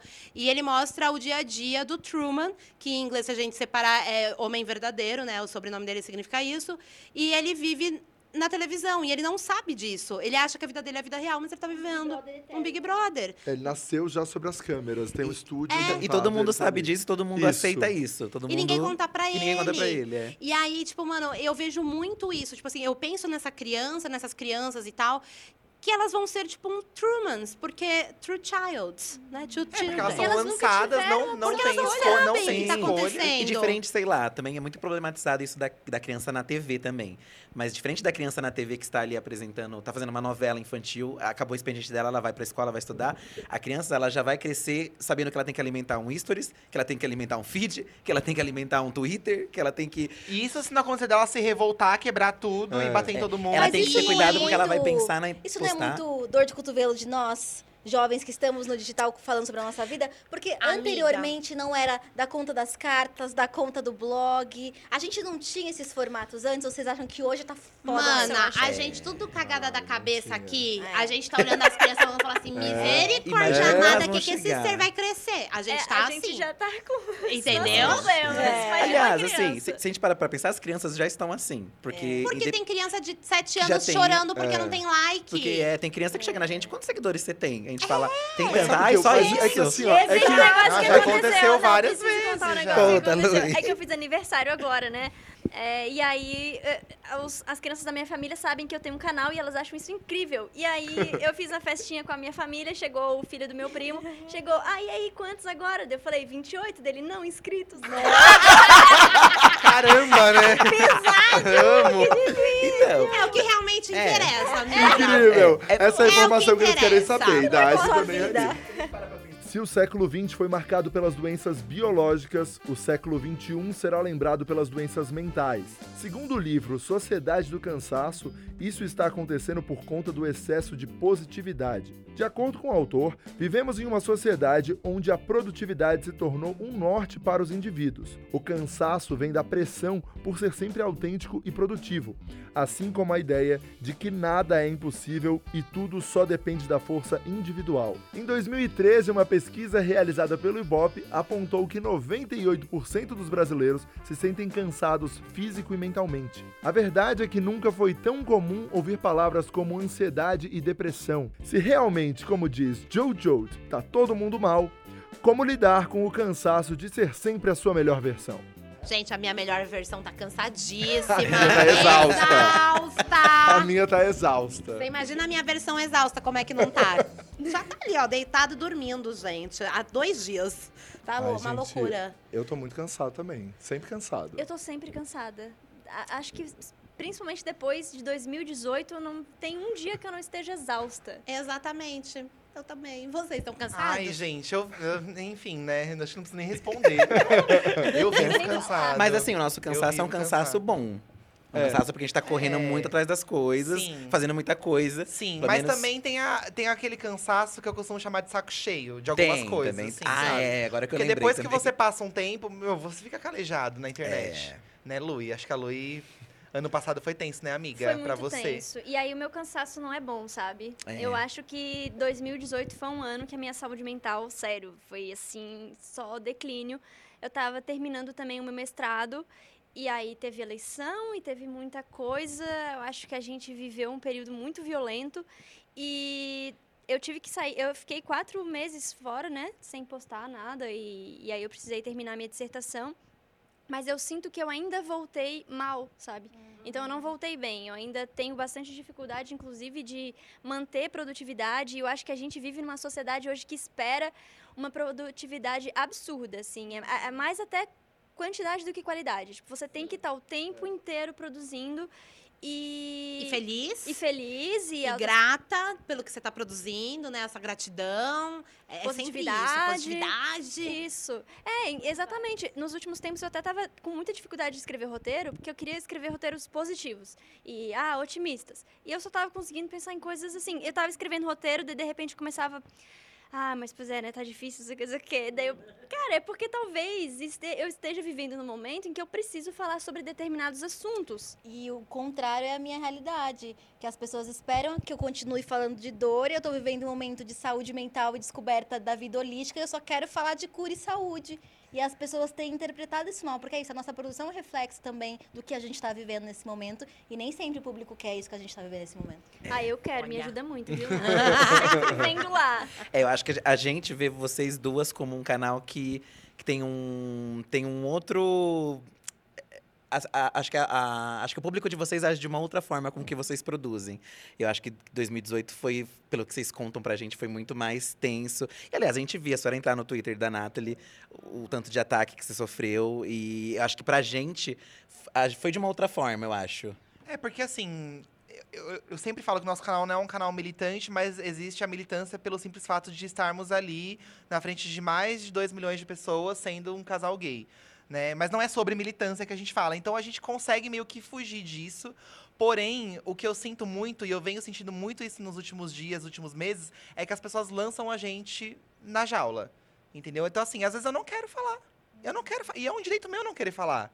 Entendeu? Eu não quero falar agora. Prefiro fazer um vídeo que vai fazer as pessoas rirem de uma outra forma, porque existem outros canais que já falam sobre isso há mais tempo, com mais propriedade até. Entendeu? Eu não sei militar, gente. Eu faço assim, eu falo o que eu sei, falo das minhas vivências, eu aprendi muito, aprendi muito com a Maíra. Acho que a Maíra é a pessoa que mais me, me ensinou mesmo, assim. eu- mas é sério. Entendeu? Eu, eu sou muito mais desconstruída de quatro anos pra cá, porque antes eu não era. Mas, mas, mas eu acho que as pessoas não têm noção do quanto isso afeta Afeta. o trabalho. Afeta. Você, ou, você recebeu um ataque, gente. A gente. No começo do nosso canal, a gente recebeu um ataque de. A gente fez uma, uma brincadeira no Facebook sobre pessoas fit tal. E as pessoas foram no nosso canal fazer um, tipo, um ataque maciço. Nossa, a gente ficou ficou morrendo de medo, porque a gente não, não sabia lidar com aquilo ainda. O canal era, tinha meses de canal, Sim, lembra? Sim. E aí veio, tipo, acho que 100, 200, 300 pessoas. Eu falei, nossa, e agora? Acabou o canal, sabe? Mas não fazia ideia de que não era bem assim que funcionava. Mas é assim, eu, eu sinto que as pessoas lançam a gente, a gente é obrigado a falar. E muitas vezes eu acho muito pertinente, acho muito bacana, sabe? Eu acho que é importante a gente também ter o nosso lugar e, e encarar isso de frente. Mas às vezes você não quer falar sobre isso. Você quer falar sobre uma novela que você viu, sobre um filme que, que você assistiu. E eu acho que vocês, enquanto canais que estão ali militando e falando coisas muito importantes, eu acho que é super válido vocês Mas- falarem sobre uma, uma outra coisa também, Mas eu- sabe? Eu, acho que o que deve pegar é, às vezes, por exemplo, eu quero criar um outro conteúdo, mas aí vem a cobrança de não, não quero que você fale sobre isso, eu quero que você fale disso aqui. Eu fiquei Isso com medo é. que isso acontecesse comigo, porque até por não estar passando por um momento dos melhores da minha vida, tem certas coisas que eu não vou conseguir falar agora. E aí eu pensei, cara, eu preciso fazer um vídeo pra me divertir, pra ficar feliz. Aí Então eu é fiz, sei lá, isso, um vídeo, de- sabe? eu fiz um vídeo de receita, eu fiz um vídeo de um bolo. Ai, eu adorei a receita. Famoso o Eu seu bolo. Famoso. E foi bom, as pessoas gostaram, então eu acho que as É pessoas porque as pessoas gostam abertas. de você da forma como você fala. É. Eu acho que isso é importante Mas eu acho que também precisa desse sabe? apoio, de você fazer e Exato. o, o inscrito É, falar, pô. Lu, É. que legal, olha que você tá fazendo isso. Até para as pessoas verem que a gente é muita coisa, né? A gente Sim. é, ai, a gente sim fala sobre política, sim, mas a gente faz bolo, a gente tem, tem- às vezes tem- tem, eu, eu fiz uns, os últimos vídeos e tal, e algumas pessoas falaram, nossa, você tem senso de humor. Eu pensei, uau, Uau!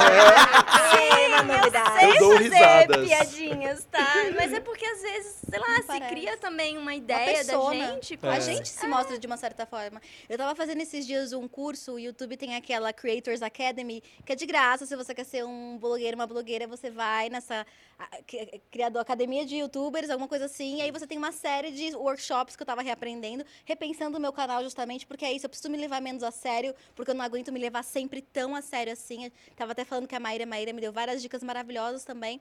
E aí eu comecei a ver uma série de conteúdos que o YouTube postou e são recentes sobre saúde mental do criador, porque, né, tá se falando muito de burnout, que é esse tão famoso esgotamento.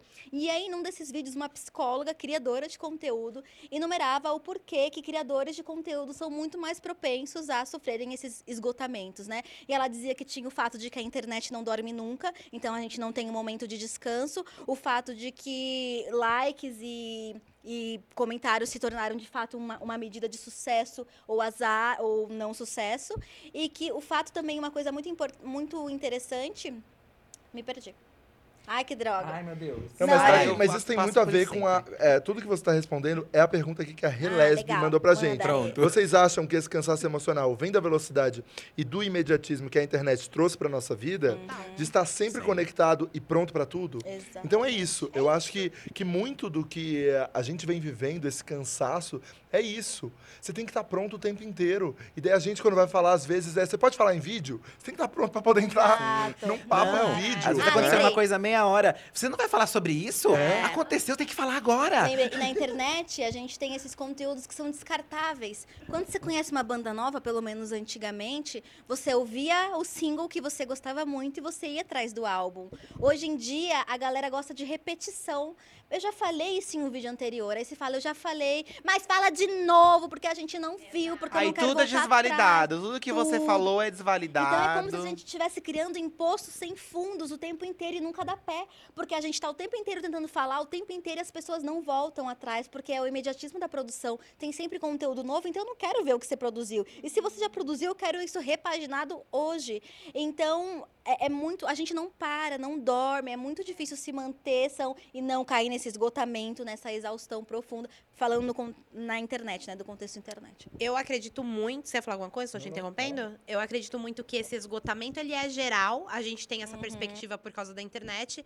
Mas, gente, a gente pode ver conteúdos assim em vários lugares que falam sobre a positividade sobre tipo, é, tipo a produção do tipo assim é- é aquele lance aquele cheirinho de meritocracia no ar sabe? Que é tipo assim ai tem que trabalhar 15 horas por dia sim se é isso que você quer da sua vida você não pode nunca ficar doente porque se você ficar doente você não ficar não trabalhar um dia não vai dar certo aquilo tudo que você quer Sabe quando, tipo assim, a- a- é, parece que a gente, tipo assim, a- somos laranjas, a gente já foi espremido uma vez, duas vezes, e, mano, a galera tá falando assim, não, pode espremer que vai sair mais coisa daí. É, Esse lance do, tipo assim, se você não der a sua última gota, Não valeu. não, não, não vai valer, você não vai conseguir aquilo que você quer. E a gente pode comparar, né? Tem um monte de laranja sendo espremida demais, aí de repente eu vejo aqui o meu suco mais ou menos. Sim. Porque talvez antes a gente não tinha tantas, tantas perspectivas para comparar a nossa vida. Não, eu acho que um, um problema, assim, não sei se é exatamente um problema, mas acho que é sim. É, as pessoas colocam a gente nessa situação, mas a gente também se coloca. Eu sou um exemplo disso. Eu sou extremamente fissurado por número, por produtividade, por quantidade. E aí, e também, junto com a quantidade, eu quero que tenha qualidade. E aí acabou Sim. o Gastronodiva, não, já tem que pensar no corrida, não, porque também tem outro projeto pro ano que vem. Eu sou assim. Mas, Entendeu? amigo, Eu sou assim, sabe? E, e eu É. quero ver meu canal crescer, eu quero ver meu canal lá em cima, não quero perder a peteca. Só que tem uma hora que você fala, nossa, até quando vai isso, sabe? Será que eu não vou conseguir parar? Sim, mas é, mas é muito. É um lance do tipo assim, é o seu. É você tá fazendo isso. É um pouco complicado quando já tem uma pessoa que faz isso, por exemplo, ah, vou pegar. Existem creators, e, enfim, não, não quero ficar focando tanto assim em creators, youtubers, etc. Mas assim, por exemplo, tem uma, pode ser uma pessoa que esteja, tipo, tem esse mesmo perfil que você e já tá fazendo isso há muito tempo. E nunca vem uma brecha do tipo assim, cara, tá tudo bem, você não produziu tanto quanto você produzia. Nunca a mensagem é essa. A mensagem é sempre dá mais. Você quer? Ah, Então você vai sim. fazer mais. Então, É, tipo eu assim, acho que a gente tá vivendo isso por conta dos coaches, né? é Hoje em dia. Muito, muito, que é aquele lance do tipo assim, ah, você quer, você consegue. E não sei o que, não sei o Dormir que lá, eu consegui. É o sonho norte-americano descendo Exato. aqui. E assim, sendo assim, uma pessoa assim, muito, tipo, chata, porque eu sou chata às vezes, desculpa, Brasil, é o quê? Às vezes eu sinto que é muito fácil você chegar e falar, tipo assim, vai, dá tudo de si, vai, você vai conquistar. Quando você é o chefe, o dono da empresa, e você vira pro seu funcionário e fala, tipo assim, não, eu sou o dono da empresa, eu trabalhei 15 horas por dia. Então, se você quer um dia chegar onde eu cheguei, você vai trabalhar 15 horas por dia.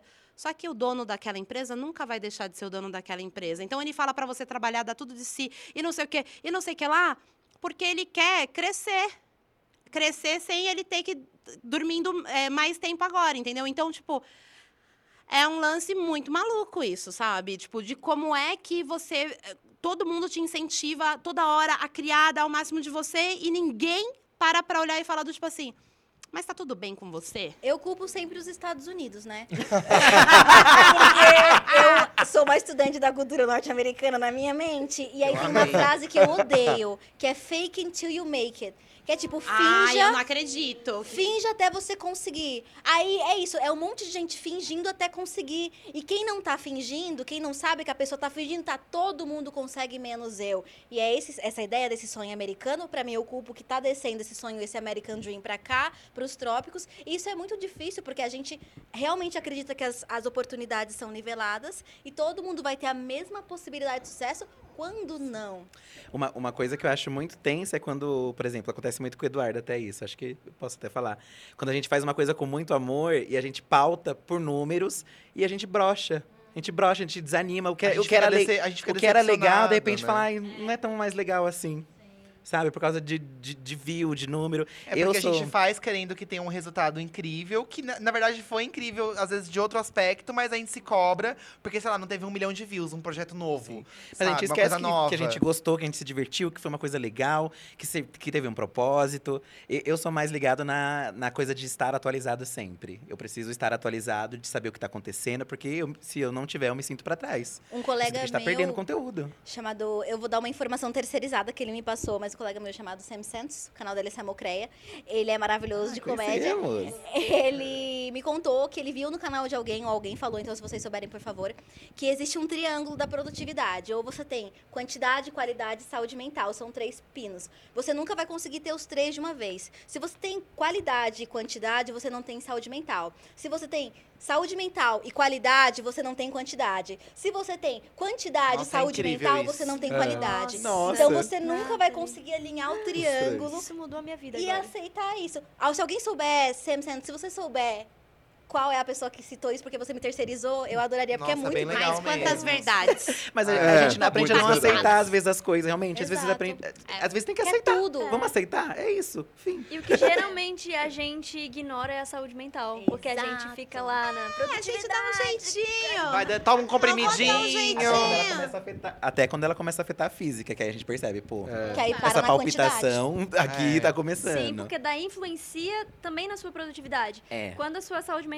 chega num nível que desgraçou a sua vida, você já também não consegue mais ser uma pessoa Exato. produtiva nem ter qualidade. Sim. Aí é que você vai ver, Vai olhar pra saúde preciso mental. me cuidar porque eu preciso voltar a trabalhar. É. E não porque eu preciso me cuidar. É verdade. Nossa, Gente, que pra doido. gente, pra gente doido. encerrar e pro nosso próximo assunto, tem uma coisa. Eu comecei, a, a- enfim, fiz uns exames um tempo atrás e a minha vitamina D tava muito baixa. E daí eu tava muito mais cansado. Explica o que é a Então, vitamina, D, que é vitamina muito D importante. É, isso. vitamina D, o sol, você pega na sua pele, vai melhorando a sua vitamina D, a sua quantidade de vitamina D Traz que você tem no seu alegria, né? corpo. De que viver. traz disposição, alegria, vontade de viver, isso tudo.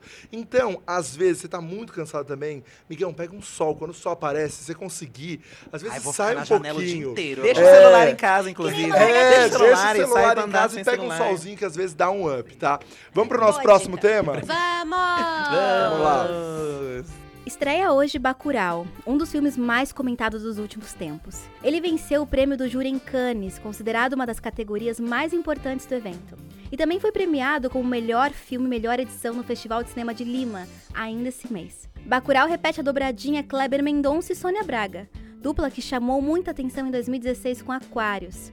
E não é de hoje que as produções nacionais têm sido vistas como produtos de grande qualidade lá fora. Desde os anos 90, filmes como Central do Brasil, Cidade de Deus e O Menino e o Mundo projetaram nossa arte e temas sociais da cultura brasileira para o mundo. Ainda assim, há pouco reconhecimento do próprio público nacional às obras brasileiras em comparação a produções estrangeiras. O que é preciso para o cinema brasileiro ser visto por todos os brasileiros? Eu cresci ouvindo que filme nacional é ruim. É ruim. É. É, eu Sempre, também. sempre. Tudo que eu é também. cultura brasileira, eu acho que é- existe esse discurso de que é ruim, né? É uma dificuldade de se ver, né? Porque é isso, é se olhar num espelho, então eu prefiro me alimentar de Transformers e Harry Potter e pensar em sociedades inimaginadas, mas eu não consigo às vezes olhar pela essa minha realidade e ver uma possibilidade de uma criação romântica e A mitologia brasileira. Exatamente. A gente não Que é tem- folclore, mas você aceita o co- folclore é, nórdico de Harry Potter, sabe? Por que, que você não pode aceitar um brasileiro? Eu acho que o primeiro baque pra mim foi Central do Brasil. Porque também É. foi um aclamado nacionalmente. Mas aí eu olhei com uma outra perspectiva, porque eu me emocionei pra caralho. Também, muito. Era o que mais ou menos eu vivia, porque minha família é do Ceará, então tinha uma coisa do que eu sempre vi, assim, das conversas de família. E ali eu vi, a Fernanda Montenegro também alcançou um patamar que quase ganhou um Oscar e tal. Mas eu acho que só precisou ter um envolvimento maior pra eu me interessar e ir atrás. Porque eu sempre vi os infantis da- na sessão da tarde, a gente gosta, se diverte, mas continua com o pensamento. Ai, gente, mas é ruim. Não é que nem o, o gringo, não é que nem... Assim como, por exemplo, eu tinha a visão do YouTube também, porque sempre me chegava o quê? YouTube é ruim, Uhum. e só quando eu fui conhecer que eu fui entender, pô, não é ruim. Tem um monte de coisa legal. Depende do que você assiste em casa, né?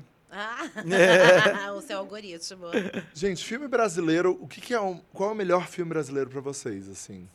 Um filme que marcou muito a minha infância e que eu tenho muito carinho é o Alto da Compadecida. É, muita gente fala desse. Que né? eu já assisti É, gente fala infinitas vezes e ele é, é gostoso, é, é fantasioso, é mitológico, é muito bem contado, tem um humor muito, muito inteligente. Pra mim é uma, um cristal lapidado do cinema brasileiro que eu tive acesso, né? Porque é isso, a gente também não tem acesso, porque não é filme de bilheteria de cinema que a gente vê. Então a gente ou espera passar na TV quando a gente não não tá nesse circuito de cinema nacional, que é um circuito que nem todo mundo consome, né? Nem todo mundo passa, né? Geralmente são pessoas em cinemas específicos que têm uma, uma discussão de arte muito maior. A população geral que assiste TV, que assiste Sessão da Tarde, que assiste Tela Quente, não tá pensando nesses filmes brasileiros porque só consome o que vem de fora. Então, por ser um filme que passou muito na TV, foi um filme que marcou muito a minha vida e que eu vi muita qualidade. Então, eu sou pego pelos filmes da Xuxa, assim. O Baixo Astral, pra mim, é o filme que mais me marcou. Porque eu também acho que não adianta a gente ser hipócrita e também, ai, de- olha, eu não, eu não sou acostumada a ver filme nacional. Eu, não, eu, eu tenho isso, assim, enraizado. Eu olho, assim, eu não vejo a mesma qualidade. Eu não acho tão legal quanto E o filme gringo. Sim, é incrível. Eu Também, eu, eu acho que agora tá começando a vir uma coisa nova. Sabe, assim, por exemplo, o Maurício de Souza é um patrimônio nacional que demorou muito tempo para ser explorado dessa forma. Sabe, olha quanto tempo demorou. A J.K. Rowling lançou um livro em 97, em 2001 tava tendo o, o primeiro filme do Harry Potter. Isso é verdade. Então, o Brasil, eu acho que tem esse atraso por falta de, nossa, inúmera, enfim, eu vou entrar num- numa questão muito ampla assim. Mas eu acho que é muito recente, eu acho que o Maurício de Souza pode mudar isso, começou a mudar através do Laços, acho que vai melhorar muita coisa, mas eu ainda acho que falta muito assim pro Brasil Falta. chegar lá. Falta muito. Primeiro de tudo, falta o reconhecimento de que Exato. o filme nacional, De que pode a dar cultura certo. brasileira, sabe? ela deve sim ser explorada em filmes, no audiovisual, Aham. porque gente, agora com esses hum, 700 mil cortes aí, sabe? Tipo assim, tudo parece que fica muito mais difícil. Tudo parece que fica muito mais, tipo, velado, sabe? Não pode mostrar, não pode expandir. É, sei lá, eu, eu já... Assim, a minha cabeça é... Cara, antes a gente estava pelo menos num processo até que evolutivo, né? Em que apareciam filmes legais, eh, fi- filmes aclamados, Cidade de Deus e Pans, e e a galera assistia, a galera gringa assistindo. Até que chegou no momento em que, tipo assim, não, não vai ter mais nada. A gente vai te dar essa migalha aqui, vocês, uma migalha que é tipo assim, não compra papel higiênico de uma Gente, produção. E o, cinema, e o cinema nacional, ele é tão importante por, por gerar empregos, assim. Eu lembro que eu, todos os namorados que eu tive, nenhum deles suportava ir no cinema para ver filme nacional. E eu falava assim, ó, brother, faz isso pelo emprego da figurinista, por todo mundo que, que tá atrás daquele filme, porque é tão necessário a gente, como brasileiro, é, validar o trabalho de todas as pessoas e só vai melhorar a qualidade Sim. se a gente continuar indo pro Sim. cinema. Mas você entende que é muito, é, mas é muito difícil você ter esse pensamento quando você cresce uma criança que só Sim, vê sim. Esqueceram de Mim. Aí Exato. você vê lá o filme do Harry. Potter mesmo. Aqueles efeitos, aquela Exato, fantasia, aquela coisa. Você, meu. Eu acho E que, o que, Rafa... e que é habituado, tipo, assistir na TV. Vai passar na TV. Isso, Sim. depois É passa. mesmo. Não é? Vai lá passar Mas você tem total razão. quente. E Você eu tem acho que razão. você tem esse recorte, você tem esse tipo de pensamento porque você é Isso, dessa área. É. E eu até te perguntar, tipo assim, você sendo da área de audiovisual e tal, é, em algum momento na sua infância, adolescência, quando você resolveu que você ia seguir essa profissão, você olhava pra quê? Você, você imaginava que, sei lá, que cinema podia ser uma opção? O que, que Sim, você tem, pensava? Tem, o, tem dois, dois diretores brasileiros que, para mim, são as grandes referências, que é Jorge Furtado, que fez O Homem Copiava, Saneamento Básico, enfim, Demais. filmes que eu amo de paixão, e o Eduardo Coutinho, que é um documentarista, que também tem documentários incríveis, que para mim, é, Jogo de Cena é o meu melhor filme brasileiro, assim, porque é um documentário onde mostra a realidade de mulheres, são só mulheres, atrizes e mulheres de verdade, que contam uma história para uma câmera e você não sabe quem está contando uma história verdadeira ou quem está interpretando a história. Ai, que legal. E é lindo, lindo demais esse filme, assim, é, me emociona muito. É, e eu, eu sempre olhava para esses diretores como referência, assim. Eu olhava para eles e eu falava, cara, isso que eles fazem é muito foda, só que tem pouquíssima audiência. Sim, isso é verdade. eu acho que pra doido. mim um filme muito bacana, que eu gosto muito, nacional, é O Bicho de Sete Cabeças. Ai, é lindo também. Nossa, lindo. mano, sem falar que é do meu crushão, né, Rodrigo Santoro. Quando não é o Rodrigo Bertolino, é o Santoro que É, eu cruxo. da Laís Bodansky, que é lindo também. Mano, tipo, esse filme eu assisti assim, sem. Nem, eu, eu nem sabia o que, que tava acontecendo, eu botei pra assistir e eu fiquei empalhada Ai, é assistindo. demais. Eu era super nova quando assisti a primeira vez. Então é, é um filme muito, muito foda que eu gosto pra caramba mesmo. Você, Tem um- Nathalie. Tem um amigo meu que não é só amigo, felizmente, é muito foda. Ele chama Walter Regi, é um cineasta brasileiro, Sim. preto, gay, periférico. E ele fala muito, tem um canal no YouTube e ele justamente discute todas essas questões. Ele teve um documentário premiado chamado Preto no Branco, muito, muito foda. E ele fala sobre as dificuldades de você produzir cinema nacional e de você produzir de uma perspectiva periférica ou de uma perspectiva negra. E ele diz o quanto é complicado ele geralmente também construía as narrativas dele, porque dentro ele consegue explicar isso com muito mais profundidade. Mas as referências que ele cresceu vendo também em filme e de construção de história e enredo são muito ligadas a esse cinema internacional, porque é o que ele, como um homem preto e pobre, teve acesso. E quando ele pensa um roteiro que tem essa trajetória do herói e oferece para esse cinema que é muito mais tradicional, entre aspas, que agora está se abrindo para uma ficção científica que Terror. fez 3% Sim. etc Terror também tá existe uma, um conservadorismo de não, isso aqui também é muito americanizado. É como se o cinema brasileiro. Posso estar fazendo. Um, quem gosta muito de cinema, posso estar falando isso e ofendendo algumas pessoas, mas é como também se o cinema brasileiro tivesse nesse nicho que aceitou que foi cult, então ele produz para essas pessoas que já estão acostumadas com essa linguagem. E aí ele Sim. tem, ele fala, quando eu construo a minha trajetória, a minha narrativa, mesmo entendendo que a, a narrativa de um homem preto, periférico, gay, é, eu tenho dificuldade de colocar, porque as pessoas não entendem e deslegitimam essa minha produção. Enfim, vocês podem ver por ele me- por vocês mesmos, o Walter Regi tem um canal no YouTube e fala sobre cinema doidado, ele é maravilhoso. Arrasou. Fi, seu melhor filme Ai, brasileiro. gente, eu já citei Central do Brasil pra mim. Pra mim, filme que eu choro é filme bom. Ah! Brasil eu choro, Ai, me é emociona, lindo eu acho muito foda ser É a Fernanda Montenegro, mesmo. ser uma senhora protagonista do filme. Isso é muito foda. E a Você não vê nem gringo. ali como amiga dela. com a é amiga lindo, dela. A lindo cena dela passando demais. batom, pra mim, é muito É marcante, assim. é. Porém, eu quero falar de um filme também que me fez um pouco mudar o que eu pensava de filme, filme de humor brasileiro. Eu tenho muito bode. Eu não consigo. Ai, porque Eu é acho difícil. total, gente. É, As gay sendo feitas de palhaça. Porém, teve um que a Tata Werneck fez, chama Toque. Que a gente Nossa, foi é muito assistir e a gente foi assim, sem Ai, é pretensão maravilhoso. nenhuma. Tudo que a E Tata Werneck faz é maravilhoso, Eu amei gente. demais e isso me deu uma animada de novo, assim, de assistir filme brasileiro. Eu achei muito legal, uma proposta muito divertida e eu recomendo ele, queria E recomendar. Aquária do Sandy Júnior. Aquária. Ai, Injustiçado. ele ama e os golfinhos. É a distopia, é a fada, distopia, é fada, gente. merecia. Você, Lui. Ah, então, acho que Central do Brasil também foi um primeiro brasileiro, filme brasileiro que marcou muito. O Alto da Compadecida também acho maravilhoso, mas eu queria falar sobre um filme que me marcou de um jeito diferente, mas é porque é um filme LGBT. É, hoje eu quero voltar sozinha. Ai, eu amo é demais. lindo. Ai, eu amo, eu amo. O. Felipe me xingava. E eu detesto como um romance. curta, né? Ai, eu amo. Eu amo. É um curta que virou filme, eu acho É. incrível também. Eu acho lindo. Mas é bonito mesmo. Eu também amo. o fato do menino ser cego, que também é um É. outro tipo de representatividade das pessoas com deficiência, que também é uma coisa que, assim, precisamos falar sobre isso. E eu sinto que. É, é, Eu, eu acho que ainda tem muito pouco desse tipo de filme no Brasil, sabe? É que a que grande aborda- verdade é que o brasileiro não gosta de enxergar a realidade. Sabe? Ah, só tem filme de favela. Mas assim, a grande realidade é que no Brasil tem muita favela. Sabe? Aí você vê o filme na- internacional que tem Nova York, prédio, lustro. Porque tem. Aí você quer se iludir É. achando que você vai ter aquilo a sua vida toda. Essa é a grande verdade. É, e hoje eu quero voltar é mesmo? sozinha, um filme super singelo, assim, Sim, sabe? é Ele é gostoso, É muito lindo. sensível. é, é lindo. Então, assim, eu acho que esse filme marcou de um jeito. E é bonito, sabe? É positivo. Eu quero ver filme feliz, eu quero ver LGBT, LGBT feliz. É, É. gente? Vivo e feliz. Vivo, Exato, sem vivo, matar a pelo mãe. amor de Deus. Sem matar a mãe. Não precisa matar a mãe, É. gente. Então tá, gente, pra gente encerrar esse nosso, essa nossa reunião de quinta hoje, essa metade da temporada, foi muito legal. A gente sempre deixa é, o canal que a gente quer que as pessoas assistam agora quando acabar a transmissão. Né? Então, você que tá aí, tem 3 mil pessoas aí assistindo a gente. O que, que essas pessoas podem assistir? Cada um dá uma dica aqui. Tá. Começando com você, Má. Bom, pelo dia de hoje da visibilidade lésbica, eu vou falar sobre o canal Sapatur. Várias meninas lésbicas que vão fa fazem tags. É tipo, gente, é pra assistir, tipo assim, pra curtir, sabe? E eu conheci mais o trabalho delas depois que aconteceu uns bafos aí de uma premiação babadeira, enfim. Mas aí valeu que a gente conheceu elas. Aí quase derrubei o celular, desculpa, gente. É isso.